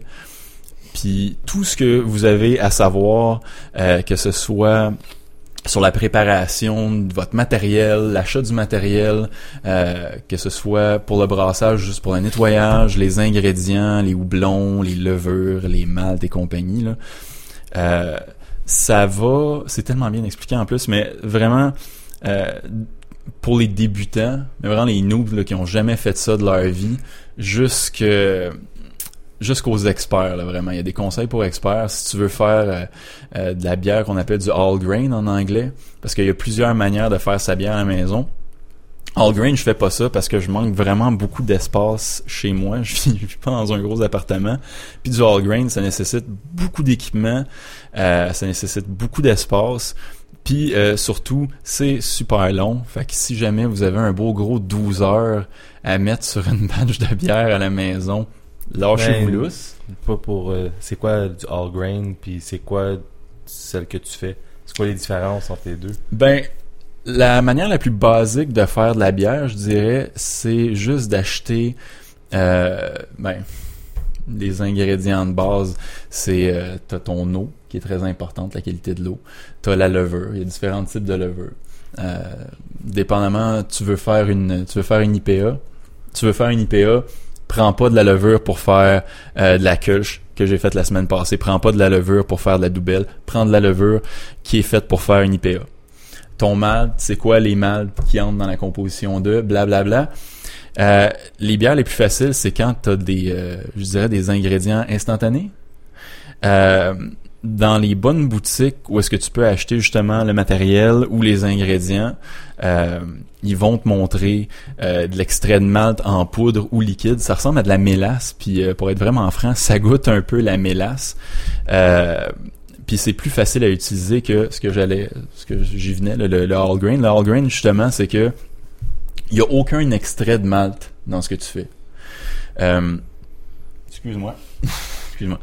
Euh, je m'explique un peu. Le malt, c'est, euh, mettons, du malt d'orge. Là. C'est de l'orge qui a été euh, qui a été mis sur un tamis, puis ils vont l'humidifier pour qu'elle se mette à germer. Dès que la germination elle a commencé, il y a euh, des sucres fermentables qui se retrouvent dans le malt. Jusque là, c'est il y a personne qui m'a on perdu. tue, on tue. OK. C'est pas du Stephen Hawking. Ah, ok, parfait. C'est pas de la grosse physique quantique. Ils vont arrêter la germination, ils vont faire sécher le malt, ils vont le faire griller à différents degrés, dépendamment de quelle bière, de pour quelle bière ça va, ça va être utilisé. Comme mettons, euh, euh, je sais pas s'il y a des amateurs de stout ici. Je pense que toi, André, t'es amateur de stout. IPA Stout, ouais. Ok. Ben, regarde, tu vois, c'est un, c'est un, c'est un bon parallèle. Euh, pour les, les bières de type IPA, euh, on va prendre des maltes caramel C'est vraiment des maltes que le, sucre fermentable à l'intérieur a caramélisé. C'est, même un petit peu sticky, c'est un petit peu collant au niveau des doigts quand, quand tu l'as quand tu l'as en main. Tandis que le malt, qui peut être exactement le même malt pour faire ta stout, il va avoir été euh, mis dans une espèce de torréfacteur, un peu comme pour le café en fait. Puis il va devenir noir, noir, noir. Puis si tu le croques, d'ailleurs, je pense que j'ai dé- déjà fait une croquer notre, euh, notre ami Ghislain en arrière. C'est c'est un goût de... Je dirais que c'est assez entre le chocolat et le café. Comme un Sugar Crisp, là. Pas loin. Ah, bien. Mais tu vois, euh, quand tu fais ta bière avec juste du grain, il y a plein d'affaires à calculer. Euh, la température de l'eau dans laquelle euh, tout ce beau grain-là va tremper, euh, combien de sucre tu es capable d'extraire de ta batch pour pouvoir faire ta bière. C'est beaucoup de calculs, c'est beaucoup de travail. Euh, c'est beaucoup de, connaissances qu'il faut que tu emmagasines. Euh, fait qu'éventuellement, je dirais que pour les débutants, c'est vraiment mieux de commencer avec des extraits. Ils font juste se dire, bon, j'ai-tu besoin de, je sais pas moi, 3.3 livres d'extrait de malt X, 3.3 livres d'un autre extrait.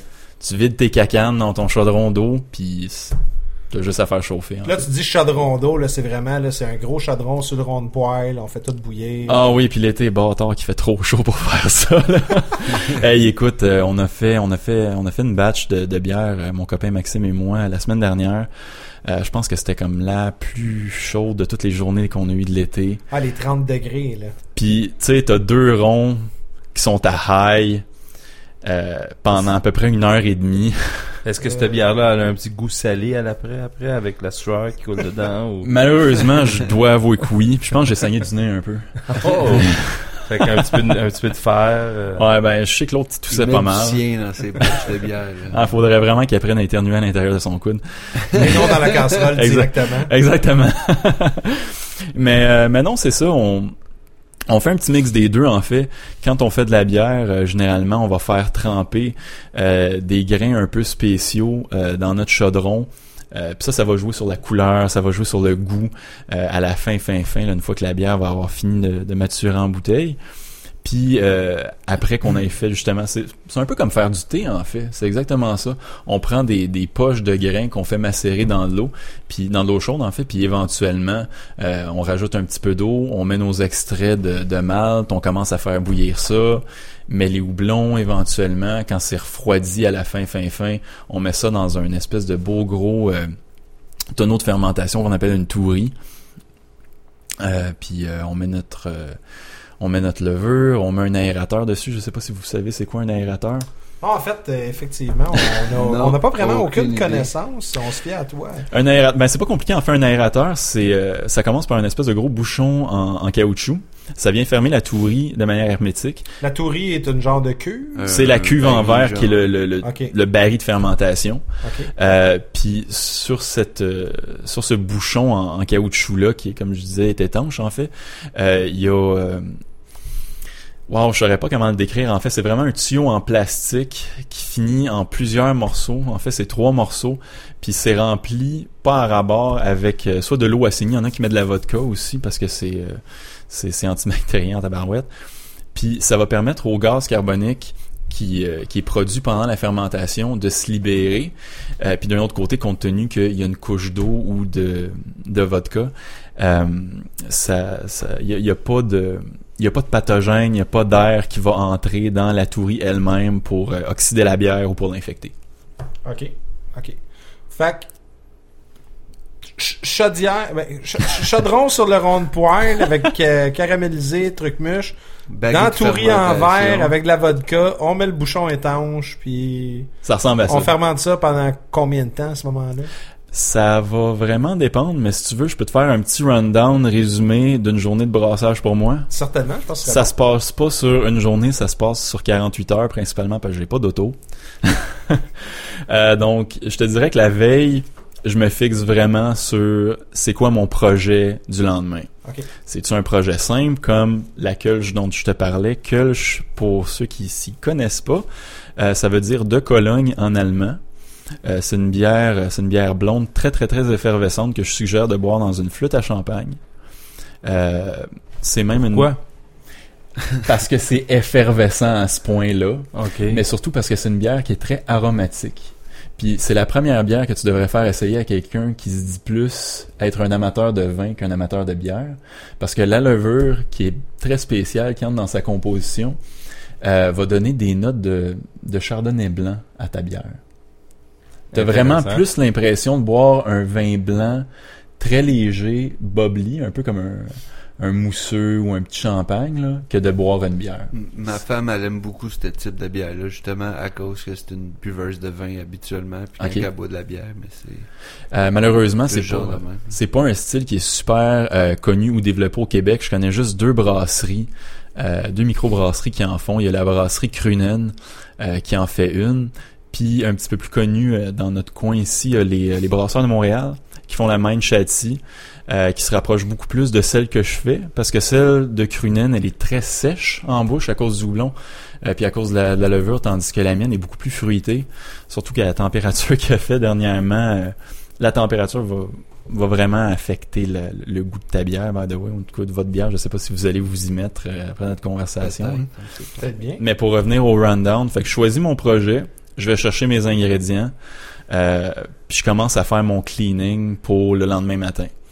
Euh, le lendemain matin, généralement, j'appelle un helper. Des fois, c'est Ghislain, des fois, c'est mon ami Maxime, des fois, c'est ma femme.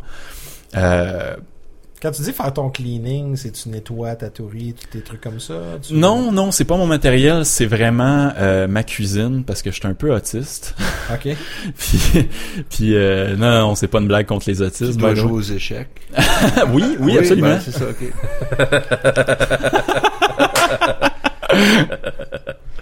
Ben, c'est. Allô, Milter? T'es encore C'est? Milter.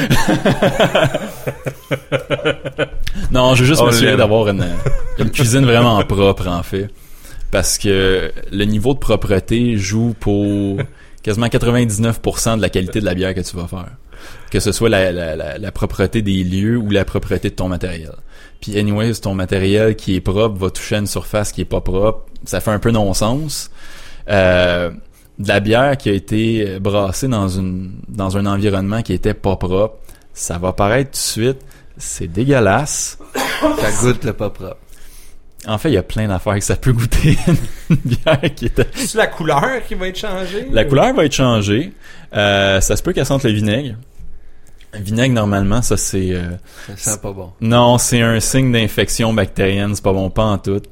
Euh, si elle goûte le carton, ça veut dire qu'elle est oxydée au bout, ça veut dire qu'il y a beaucoup d'oxygène qui est rentré dedans. Puis dans le fond, t'as juste de la bière passée date, puis ça goûte vraiment le carton. Ça se peut que ta ta goutte, ça se peut que ta bière goûte les médicaments aussi. Euh, dans pff, presque tous les styles de bière, c'est un gros moins. Ouais. Euh, mais ça dépend. Je sais pas si parmi vous, il y en a qui ont essayé de l'alambic ou de la... T'en dis rien. Hmm. Non? Celle qui goûte le Pepto-Bismol. Pas loin. Non, non, c'est ça. Euh, Peut-être goûter le bas. ouais, c'est belge en fait. Euh, D'ailleurs, euh, ma, ma, ma conjointe m'a fait un beau gros cadeau il y a environ deux ans. Euh, on a fait un voyage, un petit voyage à Bruxelles. Euh, puis elle nous avait booké une visite dans une microbrasserie familiale qui s'appelle Cantillon. Euh, puis eux autres, ils font de la bière de fermentation spontanée, c'est-à-dire qu'ils brassent une grosse batch de bière, puis ils la mettent dans une cuve qui est exposée à l'air libre pendant 24 heures. Eh boy. Euh, au lieu d'avoir une levure spécifique qui va faire fermenter le tout, il y en a environ 357 si ma mémoire Dans la même cuve? Dans la même cuve. Ça, ça, ça va fermenter dans des fûts géants qui sont storés dans leur sous-sol, des gros fûts en chaîne. Puis euh, quand ça sort après, je pense que c'est trois ans de fermentation, eux autres, euh, ça sort vert. ça sort de toutes les couleurs en fait. Euh, ça goûte, je dirais un mix entre du, un petit mélange entre du cuir, de la sueur de cheval puis des médicaments. Je sais pas si vous. Il y a des gens qui paient pour ça? Moi, je l'ai fait. Puis le mélange des, des, des flaveurs, en fait, ça, ça finit par goûter un peu le cidre. Mais la- Attends, attends, attends. Fait que t'es en train de me dire que si je prends du cuir, la sueur de cheval puis des médicaments, je me fais un excellent cidre. absolument. Bière du geek collectif bientôt en vente au goût de...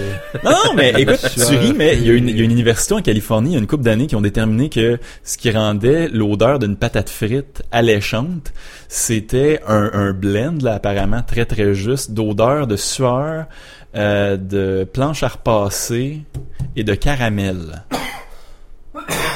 Ça sent un peu de tout Je ça. mange plus jamais de frites? Tu peux manger, faut juste pas tes sentes. Fait que, non, non, non, mais le secret c'est de bien doser. là. La planche Plus de planches à repasser que de sueur. Exactement. Peut-être un petit peu plus de caramel. Aussi, ouais. Pour ceux Hey, qui aiment le Rajoute-toi un caramel. peu de swing de cheval dans Cuve 3. Elle goûte pas comme faut encore. Fait que c'est ça, écoute, la, la veille, on fait nos préparatifs, le lendemain, on brasse, puis euh, en comparaison à si il fallait que, que, que je fasse tous les calculs pour brasser une bière euh, qui est faite de grains uniquement, là, pas d'extrait de malt, euh, je dirais que je sauve un bon 5 heures. Sans, sans rire, là, ça me prend environ 3 heures. 3 heures, ta batch est faite, t'as 23 litres, 5.5 gallons si vous êtes en impérial. Euh, puis c'est c'est non seulement un hobby qui est très très très exutoire, euh, tu rentres dans ton argent. Mais trois heures, c'est-tu trois heures intenses à côté puis tu la regardes là parce que faut pas que ça pète, faut pas que tu fasses de quoi? Ou tu peux dire bon j'ai tout mis dans ma cuve, je m'en vais écouter un film, je vais finir mon film, il va rester une demi-heure. Ah ah. Euh, non, c'est pas une bonne idée. C'est ça. T'as un terme qu'on qu'on qu'on a très peur euh, dans la communauté des brasseurs qui s'appelle le boil over. Euh, Puis ça, ça arrive quand tu laisses ton chaudron euh, en ébullition sans, euh, voyons, sans, sans le regarder pendant plus que plus que deux trois minutes. Là, ça peut arriver souvent, surtout quand il est à high pendant une heure. là. Euh, ce qui se passe en fait, c'est que pendant l'ébullition, il y a des changements physiques puis des changements chimiques dans le mix, dans le mou euh, de, de malt en fait. Euh, puis éventuellement, ça va faire une belle grosse tête de mousse. Puis faut pas oublier que ce qui est dans le chaudron, c'est pas exactement ce qui va se retrouver dans ton baril de fermentation. Ce qui se trouve dans le chaudron, c'est du concentré de bière. Fait qu'une fois que ça va être refroidi puis que tu la mets dans, tu vas mettre ça dans ta tourie, dans ton, dans ton, dans ton baril de fermentation, il faut rajouter de l'eau. Parce que, dépendamment d'à quel point ta bière va être riche en alcool, plus ta bière est riche en alcool, by the way, plus elle a le sucre fermentable dedans. Euh, regarde un exemple, j'ai fait une double il y a peut-être un an, une bière belge. Et elle avait quoi, 11% d'alcool, je pense, dedans? Puis par le temps que je l'ai mis dans tourie avant de la couper avec de l'eau, c'était pratiquement du sirop. Ok, ouais. C'était, c'était très épais. Tu goûtes-tu aussi, Ro, des- Oui, oui, j'ai pas le choix. Par contrôle de la qualité, tantôt. T'es quand- genre chaud raide avec une cuillerée de sirop. Non, non, non, non, parce qu'elle a pas commencé à fermenter, là. Mais, euh... Aïe, j'ai perdu où est-ce que, où est-ce que j'en que- étais, en fait. Non, non, il y a pas de Tu problème. disais le boil over à ce Ouais. Ah, merci, excusez. Euh, le boil over, en fait, c'est que pendant les changements qui ont lieu, la tête de mousse agrandit, agrandit, agrandit, puis à un moment donné, plouf, euh, ça passe par-dessus son chaudron. Comme quand tu fais du craft dinner, euh, Ouais, ça tu surveilles pas l'eau. Un boil over. Ouais, sauf que le problème, c'est que compte tenu que c'est du concentré, par le temps que ça va arriver dans ta tourie, si tu mets autant d'eau que t'en avais mis, si ça l'avait pas renversé, tu vas fausser toutes tes données, fait que euh, ta valeur d'amertume pour ta bière, si tu faisais une IPA, elle va être complètement faussée. Fait Euh, que Faut que tu sois là pour voir le renversage, genre. Reste pour- pas loin. Pour doser, ouais. Fait que t'écoutes ton film sur ton iPad dans À côté, ouais. Ouais, exactement. Mets-toi un timer, là, puis euh, sois patient. Mais c'est l'ébullition de la bière, c'est juste une heure de ton temps. C'est pas bien, ouais. bien long. C'est encore plus le fun quand t'as un chum à côté, tu peux jaser Ouais, un peu. sais. Ou comme Ghislain, il peut t'avertir que « Hey, c'est en train de renverser, là! » Fait Parce que je parle vraiment beaucoup, beaucoup. Fait que non, c'est ça. C'est le, c'est le fun d'avoir... C'est le fun de faire ça entre amis. Mais là, tu dis, dans le fond, là, les endroits pour se procurer l'équipement, là, on parle, là, t'as parlé d'une tourie, t'as parlé des, euh, des, des, des liquides, l'aérateur. euh, puis- Les que- mettons, je pars, là, du jour au lendemain, là, je veux commencer, ça me prend quoi? Euh, Il y a deux magasins que je connais à date parce que j'en j'en connais pas tant que ça. Je sais qu'il y en a un autre dans le centre de Montréal, mais les deux que je connais, c'est l'atelier bière et vin de Longueuil, puis la cachette du bootlegger qui se trouve dans Bédurfé. Je sais que c'est pas à porte. Euh, puis euh, dans les deux cas, ils vont vendre des kits de débutants. Euh, puis ça, ça consiste en un baril de plastique qui va faire office de, de baril de fermentation, en fait. Puis différents outils que vous allez avoir besoin dans le brassage. Euh, un aérateur, euh, une cuillère pour le brassage, euh, etc., etc. Un, un- un siphon, entre autres, parce que durant les fermentations, en fait, une fois de temps en temps, il faut changer d'un baril à l'autre. Puis ça vaut pas la peine d'économiser puis de prendre la même que pour la chambre de bain. Comme je t'ai dit, faut faire ça dans un environnement qui est propre. Je regarde ta Ouais. barbe, puis euh, non, c'est pas vrai. Fait faut pas, faut pas couper les dépenses quand ça vient au moment d'acheter le siphon. Euh, c'est faut pas être cheap. Faut pas être cheap, faut s'attendre à, à débourser un certain montant. Tout, ça, justement, le kit de base, là. Mhm. euh, combien il faut que je m'en sortirais si je pars, là, puis euh, Le kit de base, c'est je te dirais c'est entre 80 et 90 pièces, qui est pas si pire. qui est pas si pire, mais selon à beaucoup plus, là. selon l'opinion du Grand Nick, c'est de la merde. Ok. Parce que le, le, baril de fermentation qu'ils vont te fournir dans un, dans kit de base, généralement, je pense qu'ils ont changé euh, à la cachette du bootlegger, c'est un baril en plastique. Faut jamais brasser dans du plastique. C'est pas une bonne idée. Le plastique, c'est poreux, déjà en partant, d'un bord puis de l'autre. Ça, ça veut dire que d'un côté, il est perméable légèrement à l'oxygène. Fait que pendant que tu fais fermenter ta bière, ça se peut qu'elle s'oxyde. Ça se peut qu'elle soit même plus bonne par le temps que tu vas en mettre en bouteille. Ok, ouais. J'ex- J'extrapole un peu, mais ça peut arriver. Puis de l'autre côté, t'as de la bière qui va entrer dans, dans, dans les pores du plastique. Puis toutes tes batches de bière subséquentes vont goûter les anciennes Ah, batches que t'as ouais. faites. Brasse dans du verre. Puis un kit en verre, ce serait quoi la différence de prix pour partir? Une touée en verre, 30 pièces de plus, mais ça vaut la peine. Mais bah, c'est pas si pire quand même si on s'entend à 120 pièces pour C'est bon pour combien de temps, mettons, ce kit-là? On s'entend, Ouais, là, t'as ta tourie en verre, euh, ton équipement de base. Euh, ben, écoute, j'ai encore mon équipement de base. Puis la seule chose que, les seules choses que j'ai dû racheter depuis, c'est un entonnoir géant, euh, à peu près une verge de de, de, de, de câble en plastique pour parce que je suis un petit peu bricoleur. Euh, puis deux touris en verre. Fait que je te dirais que depuis quatre ans, j'ai peut-être déboursé 70 pièces de plus, mais j'ai toujours le même équipement que j'avais.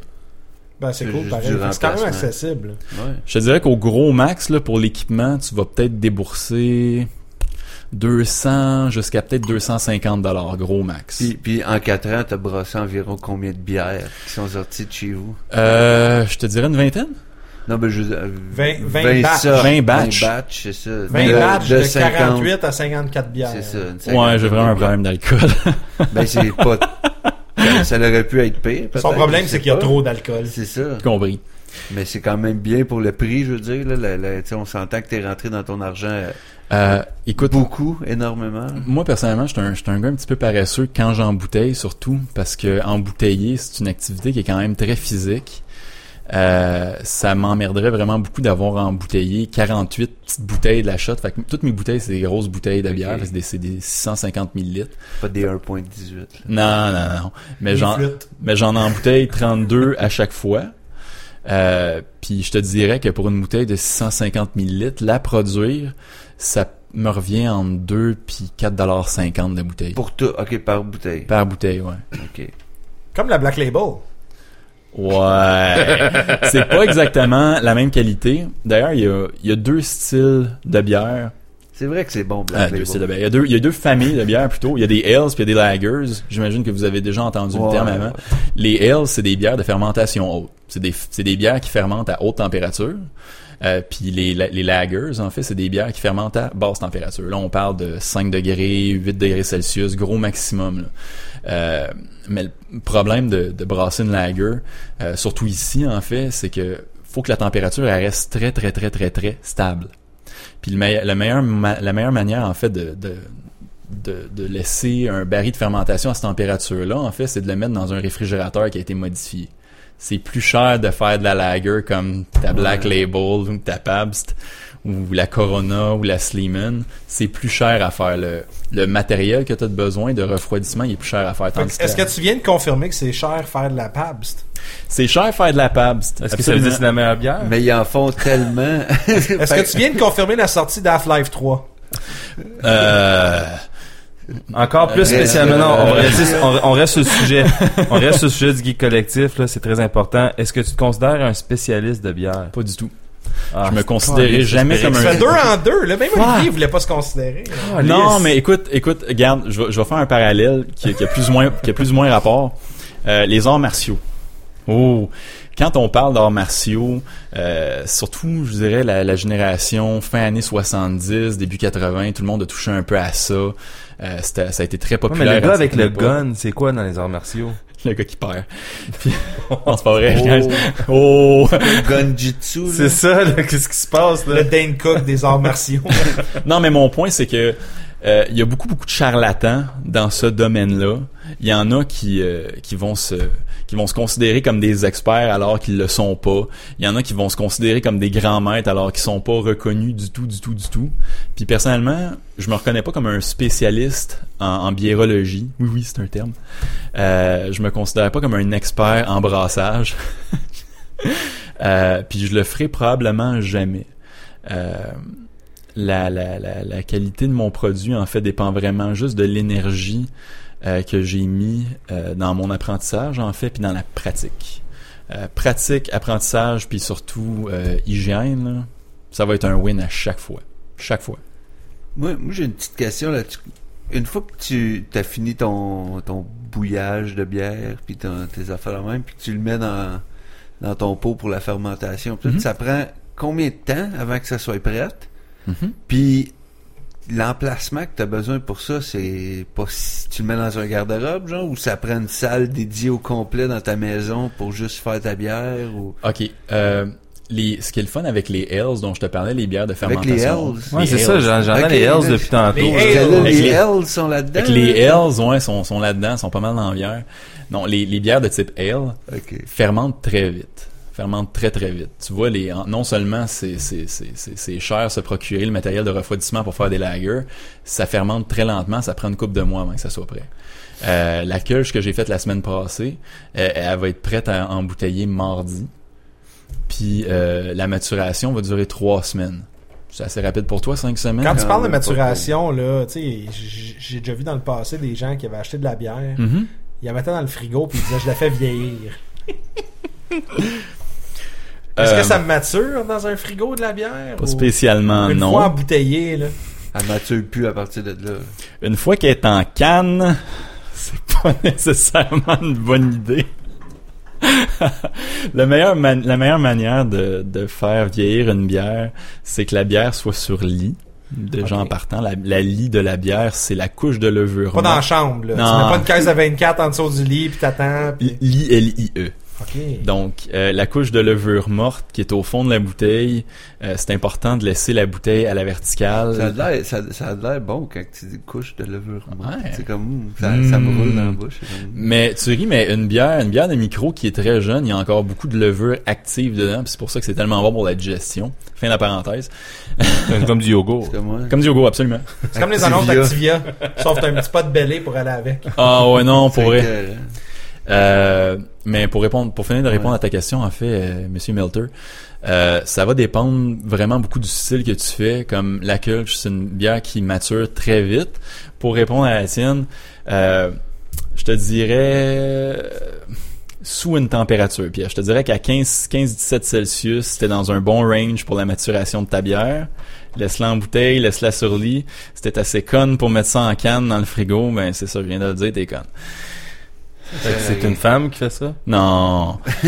Une personne, Eric. On pense Une conne. une personne Ah, stupide, profondément crasse, et bref, euh, Voldemort. Mais si ça prend environ trois semaines, toi t'attends après ton trois semaines puis t'en refais un autre quasiment aussitôt ou tu t'es le genre à avoir trois petites cuves puis t'en fais une par semaine puis là ça, à longue ça te fait une production de bière puis là tu bois beaucoup pour, Pour être- compenser. Pour être franc, j'en ai pas trois, j'en ai deux. Ok deux. Puis oui, ça m'arrive souvent d'avoir plusieurs batchs prêtes en même Qui temps. roulent en même temps. Euh, mais regarde, tu vois, euh, j'avais fait une bière de, de- une, une bière belge, la Doubelle dont je parlais tantôt. Ça, c'est plus long. C'est euh, c'est environ deux semaines euh, dans le premier ba- ba- baril de, de, voyons de fermentation. Ensuite, je l'ai fait vieillir un autre trois quatre semaines dans son deuxième baril. Puis après ça, c'est six mois d'attente en bouteille. Parce que ce Une qui- fois qu'elle est en bouteille, Une fois qu'elle est faut en bouteille. six mois. faut que tu attendes six mois parce que ce qui se passe dans la bouteille, c'est vraiment important. Parce que par le temps que ta bière arrive dans la bouteille, elle fait pas encore des bébiles. Ce que je fais, en fait, c'est que je la mets dans un gros baril en plastique, le gros baril en plastique cheap que je parlais tantôt, que j'ai modifié pour euh, pour mon usage personnel. Je vais ajouter une solution sucrée dedans. Ça va réveiller la levure un peu, puis là, je la mets en bouteille. La levure qui est réveillée, elle fait quoi? Elle produit un tout petit peu plus d'alcool pendant qu'elle est en bouteille, mais elle recommence à produire du gaz carbonique. Compte tenu que la bouteille est capsulée, est étanche. Le gaz va se dissoudre dans la bouteille, c'est ça qui va faire en sorte que ta bière est effervescente. Ça peut-tu arriver, mettons, que tu. Je dis ça de même. Tu commences, tu te mélanges dans tes calculs, t'es en bouteille, puis ça éclate parce que ça génère beaucoup trop de gaz carbonique. Ah, Je dis ça de même. là. Ça peut ouais, arriver? ouais, juste de même, là. Oui, ça m'est déjà arrivé. Ok. Ah, ok. Mais Mais c'est- sentais visé, là, quand non, tu mais le fait, c'est que moi, c'était juste qu'il me comptait ça dans ma tête, puis ça a fait comme. Je me vois, moi, gaffeur. Moi je suis genre à en mettre plus. Je suis le genre que, voyons, couper les coins ronds, mets un peu, plus de solutions sucrées. là. C'est bon du sucre. Puis là, ben, dans le frigidaire, la nuit, t'entends, Oh! pas comme une bière au congèle. Euh, en fait, c'est pas arrivé euh, dans, dans mon dans mon réfrigérateur. En fait, Euh, pour répondre à ton autre question de tantôt, toutes mes affaires, que ce soit mes bouteilles de bière qui sont pleines ou vides, ou mes barils de fermentation, je garde tout ça dans une espèce de petit garde-robe. By the way. Euh, c'est là que le mess est arrivé, by the way, parce que ça m'est arrivé que j'avais des bouteilles qui explosent. Mais c'était pas une erreur de calcul, c'est juste que j'étais vraiment impatient de la mettre en bouteille. J'ai pas attendu que la fermentation de cette bière-là soit terminée. Fait qu'au lieu de réveiller la levure, je l'ai rendue hyper active. Oh boy. Et je me suis réveillé un matin puis j'entendais des bruits de verre cassés, là, mais vraiment du verre fracassé euh, dans mon bureau. J'ouvre le, j'ouvre le garde-robe puis euh, il y en a peut-être euh, huit ou neuf qui m'ont sauté dessus. là. C'était, c'était quelque chose. Ah ouais, c'était pas, c'était pas le fun. C'est la journée que tu t'étais heureux de porter des lunettes, dans le fond. J'étais heureux de porter des lunettes, oui, mais la bière était quand même vraiment bonne. D'ailleurs, tu l'as goûté, c'était la nitro. Ceux qui ont survécu. J'imagine que son nom doit provenir un peu de... Exactement. The dead bodies were soaked. C'est à cause de ça. Mais euh, non, sincèrement, si tu si tu prends la peine de lire euh, puis que t'es t'es moindrement consciencieux là, il y en aura pas de faux pas. Mais t'es en train de dire aussi, ça prend environ six mois? Avant que. Fait que si je pars là, ce soir, là, je tripe, je m'en trouve un magasin 24 heures qui vend des, des items pour faire ma bière, là, pis tout, pis là, je passe ça, là, j'ai pas. oui, ça va prendre trois semaines avant la fermentation. Je vais dire, OK, je vais patienter. Mais une fois que j'ai fait ça, il faut que j'attende un autre six mois. Non, non, mais je parlais en bouteille. Comme la Kölsch, c'est une bière qui est très simple. T'as juste besoin... Ça dépend de la sorte. hein. Ouais, ça dépend vraiment de la sorte. T'as vraiment besoin qu'elle fermente en bouteille trois semaines, juste le temps que les saveurs se nuancent un Parce qu'il peu. faut être patient là, dans, dans ce type de hobby-là, dans un sens. C'est beaucoup de patience. là. Spécialement pour les bières de, de style belge. Au, au moins, une fois que c'est en branle, dans le sens que si on part un pattern, Ben, écoute, le temps que, que la bière belge que j'avais faite soit prête, j'avais déjà eu le temps de faire trois trois autres batchs. autres, ouais. Ça a été long, oui, mais le résultat final en vaut la peine. D'ailleurs, quand j'étais chez Cantillon euh, en Belgique, dans leur sol où est-ce qu'ils euh, qu'ils conservent toute leur fût, ils ont euh, ils ont une gravure. La gravure dit le temps ne respecte pas ce qui se fait sans lui. C'est très important au niveau du brassage. Si tu prends pas le temps de faire ce qu'il faut faire quand c'est le temps, ou juste de laisser comme le temps à ta, à ta bière de se de se bonifier, si je peux dire, tu vas manquer ton coup. Mais là, je t'entends parler depuis tantôt. Là, tu me parles d'une Kölsch. Là, après ça, t'as fait de la nitro. des affaires- au, au Québec, on s'entend, la culture brassicole Mhm. a pris beaucoup d'ampleur. Juste depuis euh, l'épisode qu'on a eu avec Olivier, Oui. Il y a des nouvelles shops qui ouvrent à tout partout. Il y a plein de nouveaux Grâce euh, à cet épisode qui ouvert, je pense.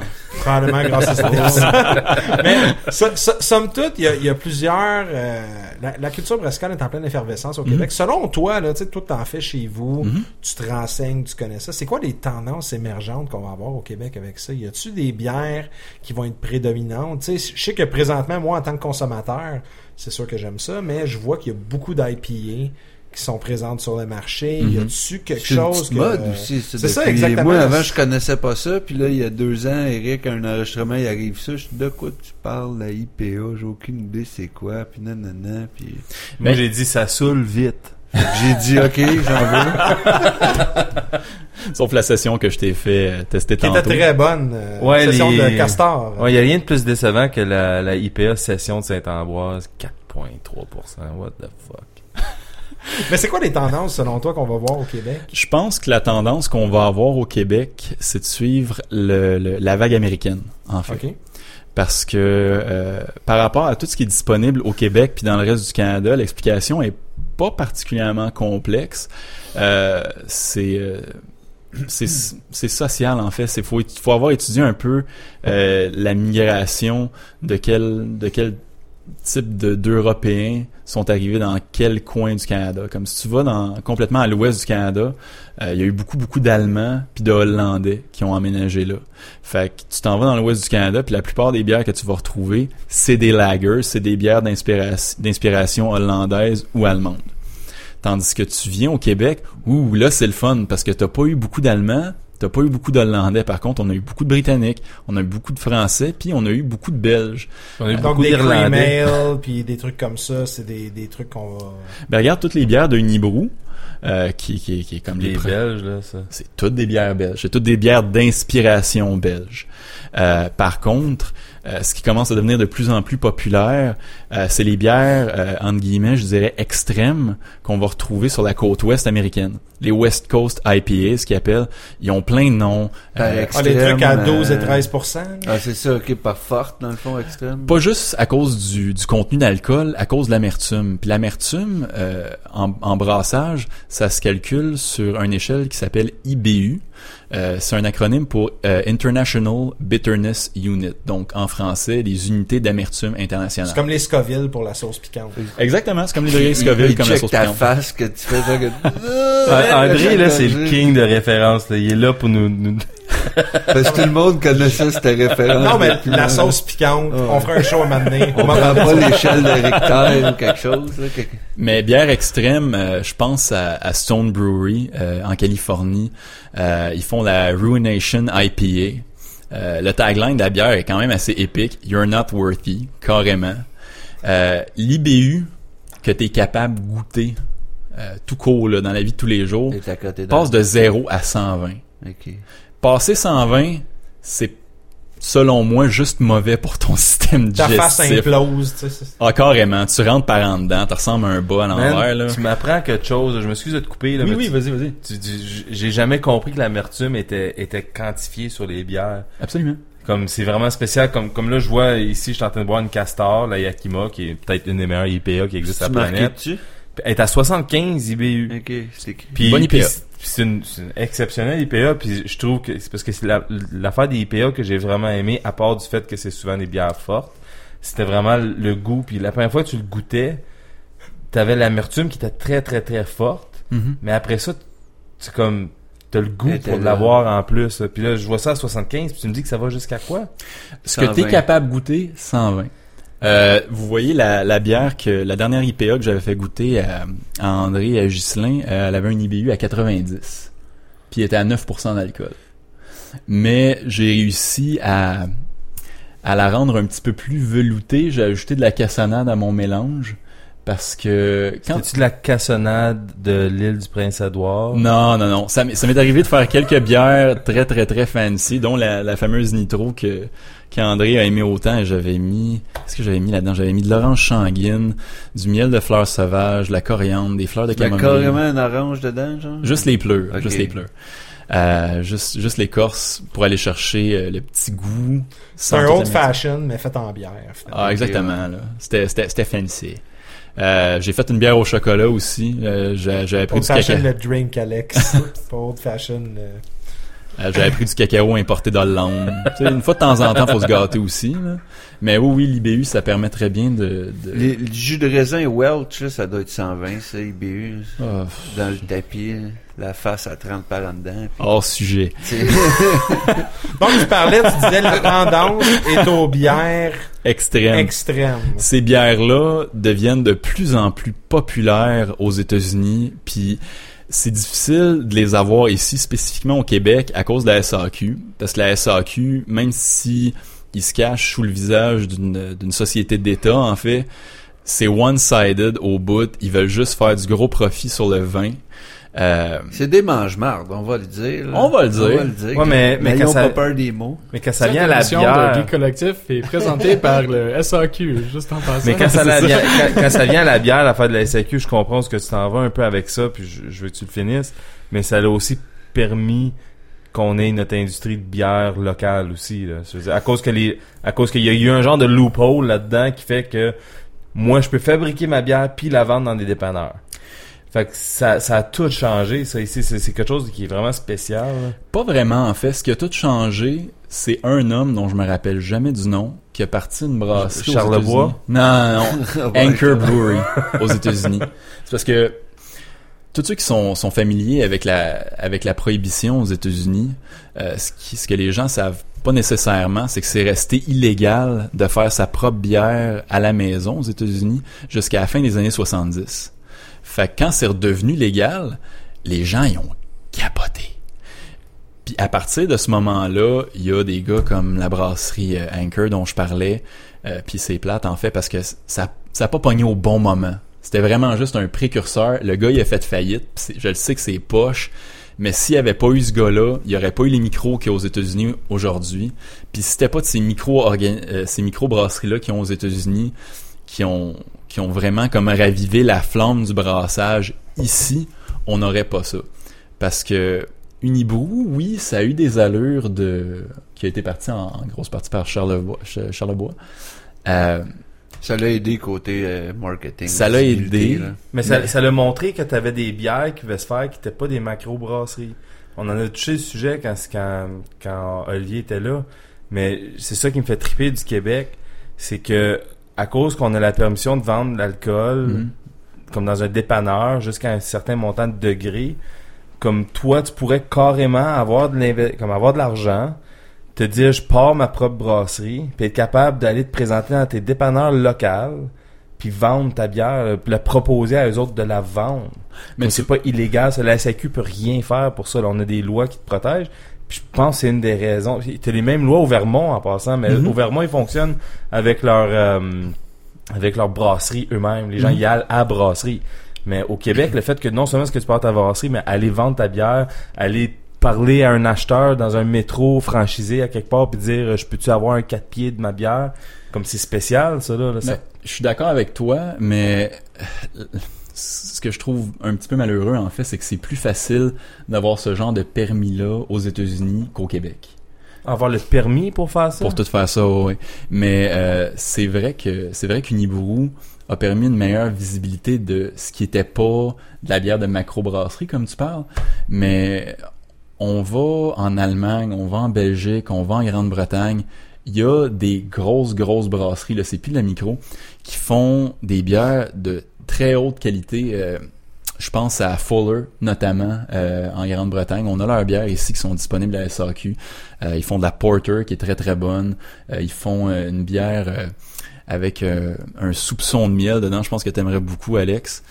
Ils font une Extra Special Bitter qui est à tomber sur le cul encore, mais pas littéralement. Mais mais c'est ça, Unibrou, c'est parti comme une micro, mais c'est devenu une brasserie très vite parce qu'il y avait vraiment une demande. Mais compte tenu que c'était toutes des bières d'inspiration belge, personne d'autre qui faisait ça. Euh, Molson faisait pas ça, Coors faisait pas ça, Budweiser feront jamais ça. Boreal faisait des rousses. Boreal faisait des rousses, t'as belle gueule aussi, mais encore là, c'était plus des micros, c'était des macros. Puis oui, ils font une- ils font des produits de qualité, mais, Mais Boreal, c'est un exemple, justement. là, Oui, quand oui, ça oui. vient... à- pour- C'est peut-être la, la, la 6 la moins dispendieuse dans, dans les magasins en ce moment. C'est parmi eux autres qui ont les meilleurs choix de bières, là, comme t'as vraiment des bonnes bières de qualité qui sortent de là. Ah oui, puis euh, d'ailleurs, euh, justement, ils font, euh, ils ont commencé à faire euh, une IPA, si je me rappelle bien. Euh, Ils ont une, ben, la IPA, fait- en fait, la IPA de la Boréal, c'est la première que moi j'ai goûté. C'était la première fois, c'était une Boréal, euh, il y a trois ans à peu près. Mais pour une brasserie qui brasse autant, il y a, il y a vraiment un degré très élevé de la qualité, mais la, la différence, mettons, avec une micro comme euh, Trou du Diable Ouais. ou euh, justement Brasserie Le Castor, c'est que quand tu as une micro, tu produis des petites quantités, tu peux, euh, tu peux te permettre de faire des, des éditions limitées, si je peux dire. Mais tu, tu parles de Castor, mais Castor, comme la Yakima, là, je Mhm. me rappelle la prendre quand t'avais des shipments de 25 puis tu n'avais pas pour une semaine. Ben, il y avait Unibrew aussi, il faisait des célébrations à chaque fin d'année. Non, mais- Il y avait mais- des célébrations 2012. Mais Castor, quand il sortait, c'était c'était legit tout ce qu'il pouvait fournir. Là. Puis Ouais. il, il fournissait ça partout. Mais, mais- mais- maintenant, la Yakima, là, elle, elle est en grosse dose là, partout. Là, comme, ils sont plus micro. Là. Ils Ouais. sont capables de bien fournir. Mais c'est vraiment le terme microbrasserie, c'est vraiment un terme qui réfère au nombre de barils euh, qui sont produits par la brasserie par année. Je me rappelle plus si c'est 30 000 litres ou quelque chose comme ça. Faudrait que je revoie mes notes. quand là. même beaucoup de bière. C'est quand même beaucoup de bière, mais au Québec, on boit beaucoup d'alcool quand même. Ouais, j'aime ça. Puis euh, écoute, avec l'accès à l'information qu'on a aujourd'hui, le bouche à oreille, euh, la culture qu'on a, on veut on veut mieux. On veut mieux boire, on veut, on veut mieux manger, on veut mieux vivre. On se rend compte de tout ce qui se fait euh, à l'extérieur, puis euh, on aime on aime aller à l'extérieur, mais on aime ça être capable de le faire nous-mêmes. Ça fait partie de notre fierté. Euh, je suis sûr qu'il y en a que leur patriotisme au niveau d'être québécois peut être issu de ça, justement. Le savoir-faire Il y a québécois. du monde qui vont juste boire au Québécois. c'est vrai, là, dans un sens, ils vont la même juste, chose avec du Crystal Meth. ouais, c'est juste du Québec. Je fais ça chez nous.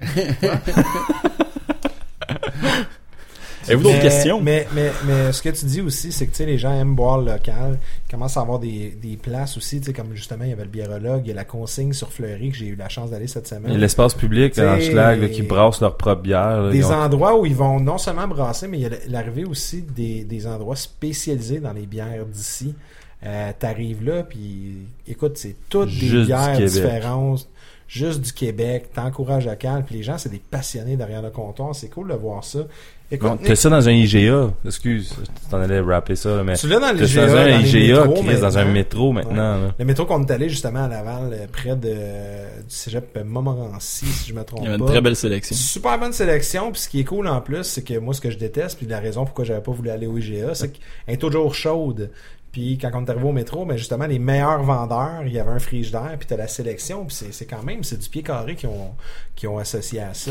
Mais écoute, dans le fond, est-ce que c'est accessible brasser de la bière? Tu sais moi vraiment regarde là, tu me- si je fais un wrap-up, tu t'es acheté un, t'as envoyé des courriels à un douchebag, tu t'es acheté un livre, euh, t'es allé t'acheter un kit de débutant, puis quatre ans plus tard, tu vas faire plusieurs brassées chez vous, Mhm. euh, de, la- de la bonne bière en plus, j'ai eu la chance d'y goûter.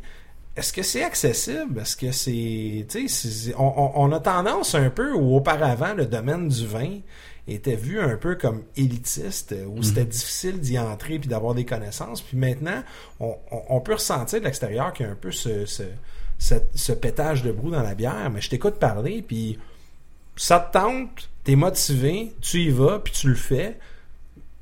C'est- accessible finalement. T'as tout compris. Si, euh, si t'as envie de mettre euh, ton petit côté scientifique ou ton petit côté artistique à profit, si tu veux t'en découvrir un, parce que moi personnellement, faire de la bière, je pensais que je serais jamais capable de faire ça. Euh, puis je- écoute, je, je frôle la trentaine, puis à, à l'âge où est-ce que je suis rendu, je m'attendais pas à me découvrir un talent maintenant, tu sais.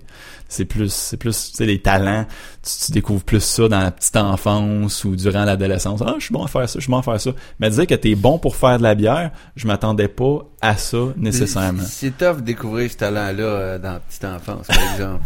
De façon légale, là, je parle, là, c'est comme... Ah bon, on sait pas si ton, si ton papa faisait ça quand Ouais, t'étais c'est- petit, peut-être qu'il t'a permis de touiller un peu là, dans le c'est- chaudron. C'est le transfert de skills. euh, À 7 ans, s'achète un alambic, puis Ouais. euh, let's go, on, se fait du bootleg, puis... euh, Mais pour, mais pour Ça te répondre franchement, oui, c'est, très accessible. C'est pas facile. Ça le devient avec le temps. OK? Mais c'est très accessible. Faut juste avoir un petit peu de volonté. Euh, puis, that's it. Ça se fait super bien. On aime beaucoup travailler l'aspect communautaire aussi au collectif. Mhm. Euh, là, tu as parlé des livres sur Amazon. Y a-tu des forums de discussion, des groupes Facebook, des gens qui, qui aident? Y a-tu... Où on se trouve des ressources? Des vidéos, how to do, je sais pas. Allez sur YouTube. Euh, Il y en a vraiment beaucoup, beaucoup, beaucoup. Dailymotion. En Europe. En Europe. Ou sur le plateau Mont-Royal, c'est selon. Euh, sur Internet, spécifiquement sur YouTube, j'ai aimé parce que c'est une chose de lire comment faire, mais c'est toujours mieux de voir quelqu'un le faire. Vraiment, là. Euh, fait que YouTube, ça, ça a un petit peu changé ma vie, en fait. Parce que la première, la première fois que j'ai fait de la bière, c'était pas une mauvaise bière, c'était pas ma meilleure pantoute, mais c'était C'est pas un une- guide en vidéo 360 sur YouTube ou... Non, je suis désolé. correct. Eric serait en train de faire de la bière à soir. Non, c'était une, c'était une, c'était une ale américaine. Euh, j'ai moffé mon coup avec la quantité des, euh, des houblons à mettre dedans. Euh, finalement, elle était, était pas amère à ce point-là pour devenir une pale ale américaine. Mais elle se buvait juste tellement bien. Puis même si c'était pas la meilleure, t'as le côté fierté. C'est moi qui ai fait ce produit-là. Puis c'est vraiment plus complexe que de se faire un bon craft dinner ou de se faire des... Il y a un art Attention, attention, il y a un art dans le craft dinner. Là. Pas évident. Mais c'est, c'est, tu, me On, va être d'accord de pas être d'accord. Ouais. Tu me fais penser à une bonne chose quand tu bois ta première bière que t'as faite, puis tu ressens l'effet de l'alcool de la bière que t'as fermentée. Puis que tu réalises que t'es pas aveugle. Je encore. Non, c'est pas de l'alcool de non, mais, je suis curieux, il doit quand même avoir, comme tu dis, tu parles de fierté, il doit quand même avoir un trip. Le fait que t'es là, après ta première, t'es comme, shit, je suis bien. C'est ma bière. Je suis pas un gars super émotif de base, mais j'avoue que j'avais une petite Quand larme à t'es l'œil. sous, tu l'es, ouais. Ouais, quand je suis sous, euh, j'a- j'aime tout le monde, puis euh, je fais des power hugs, puis des attack hugs aussi. J'ai reçu une coupe de baffe. Non, c'est pas le fun, ça. Mais, mais je veux avouer que non, il y Le a, il y a- downside de faire notre propre bière. Là. tu fais des câlins à tout le monde. mais euh, même si elle est pas super bonne, même si c'est pas la meilleure, continue, pratique-toi, tu vas devenir meilleur. J'ai, j'ai une question justement parce que tu- André parle d'être aveugle par surprise. Y a-t-il une manière que tu peux, c'est, c'est comment, on n'a pas parlé de ça, mais comment est-ce que tu peux déterminer le montant d'alcool dedans avant de le boire? Y a-t-il une manière de faire ça? Absolument. Euh, je sais pas si on a assez de temps pour en parler. devant la lumière dans la cuisine. tu Ouais, regardes. excuse, peut-être c'est une question que je pose trop tard, mais Écoute, prends le temps chose- qu'il faut. Ouais. Euh, en fait, c'est pas spécialement compliqué. Tout dépend euh, de la quantité de sucre qu'il y a dans dans ton brassin, puis de la quantité de levure que tu mets. OK? Euh, moi, j'utilise la levure liquide euh, de chez Wise. Encore là, je fais pas de la pub, mais sacrifice, c'est comme la meilleure levure sur le marché parce qu'il y en ont juste tellement de sortes. Là, tu peux faire toutes les bières qui, te passeraient par la tête que tu dis un jour je veux faire ça, ils ont la levure pour. Ceci étant dit, euh, une fois que ça c'est fait, avant de mettre ta, ta, ta, ta levure dans, dans ton baril de fermentation, euh, tu vas prendre une mesure de ton liquide à la fin, là, qui a été coupé avec de Mhm. l'eau, comme ça, c'est plus du concentré, c'est de la bière en devenir. Puis tu vas mettre ça dans une espèce d'éprouvette, puis tu vas utiliser un truc, ça ressemble à un gros thermomètre, ça s'appelle un hydromètre, en fait. Puis un hydromètre, euh, c'est dans la fiole, puis c'est fait pour calculer la quantité de sucre qui est dissous dans de l'eau. OK. Puis tu vas regarder ça par rapport à l'éprouvette, ça va arriver, c'est gradué, là, puis ça va arriver à un certain niveau, puis ça va te donner une valeur numérique. Comme, euh, mettons, la queue que j'ai brassée l'autre jour avant de la mettre en tourie était à 1.04. Euh, une fois que ta bière va être prête, font-tu pour les, les hommes de la bière comme ça? ou- en fait, pour être vraiment sincère, de la queue, c'est de la bière de femme, tu vas l'aimer pareil, tu vas fermer ta gueule. euh, fait une fois que ta bière est terminée, avant de la mettre en bouteille, avant d'avoir mis la, solution de sucre, tu prends une dernière lecture, il y a eu une fermentation. T'as plus juste du sucre dans ton eau, t'as de l'alcool. La gravité du mélange est plus pareille. Chimiquement, c'est plus la même chose que t'as dans ton éprouvette. Tu fais une différence des deux gravités, ça te donne la valeur exacte en alcool du contenu. Ah, intéressant quand même. Fait que je te dirais que la, la bière la plus euh, la plus moumoune que j'ai faite en alcool, c'était peut-être 3.5%. Fait qu'on en buvait plus. Mais la bière la plus forte, c'était la fameuse Double. Euh, je dis qu'elle était en 11. En fait, elle frôlait le 11.5%. Ça, ça veut dire que dans un livre de méthodologie, c'est un gros fail parce qu'une Double, normalement, devrait jamais vraiment dépasser 10%.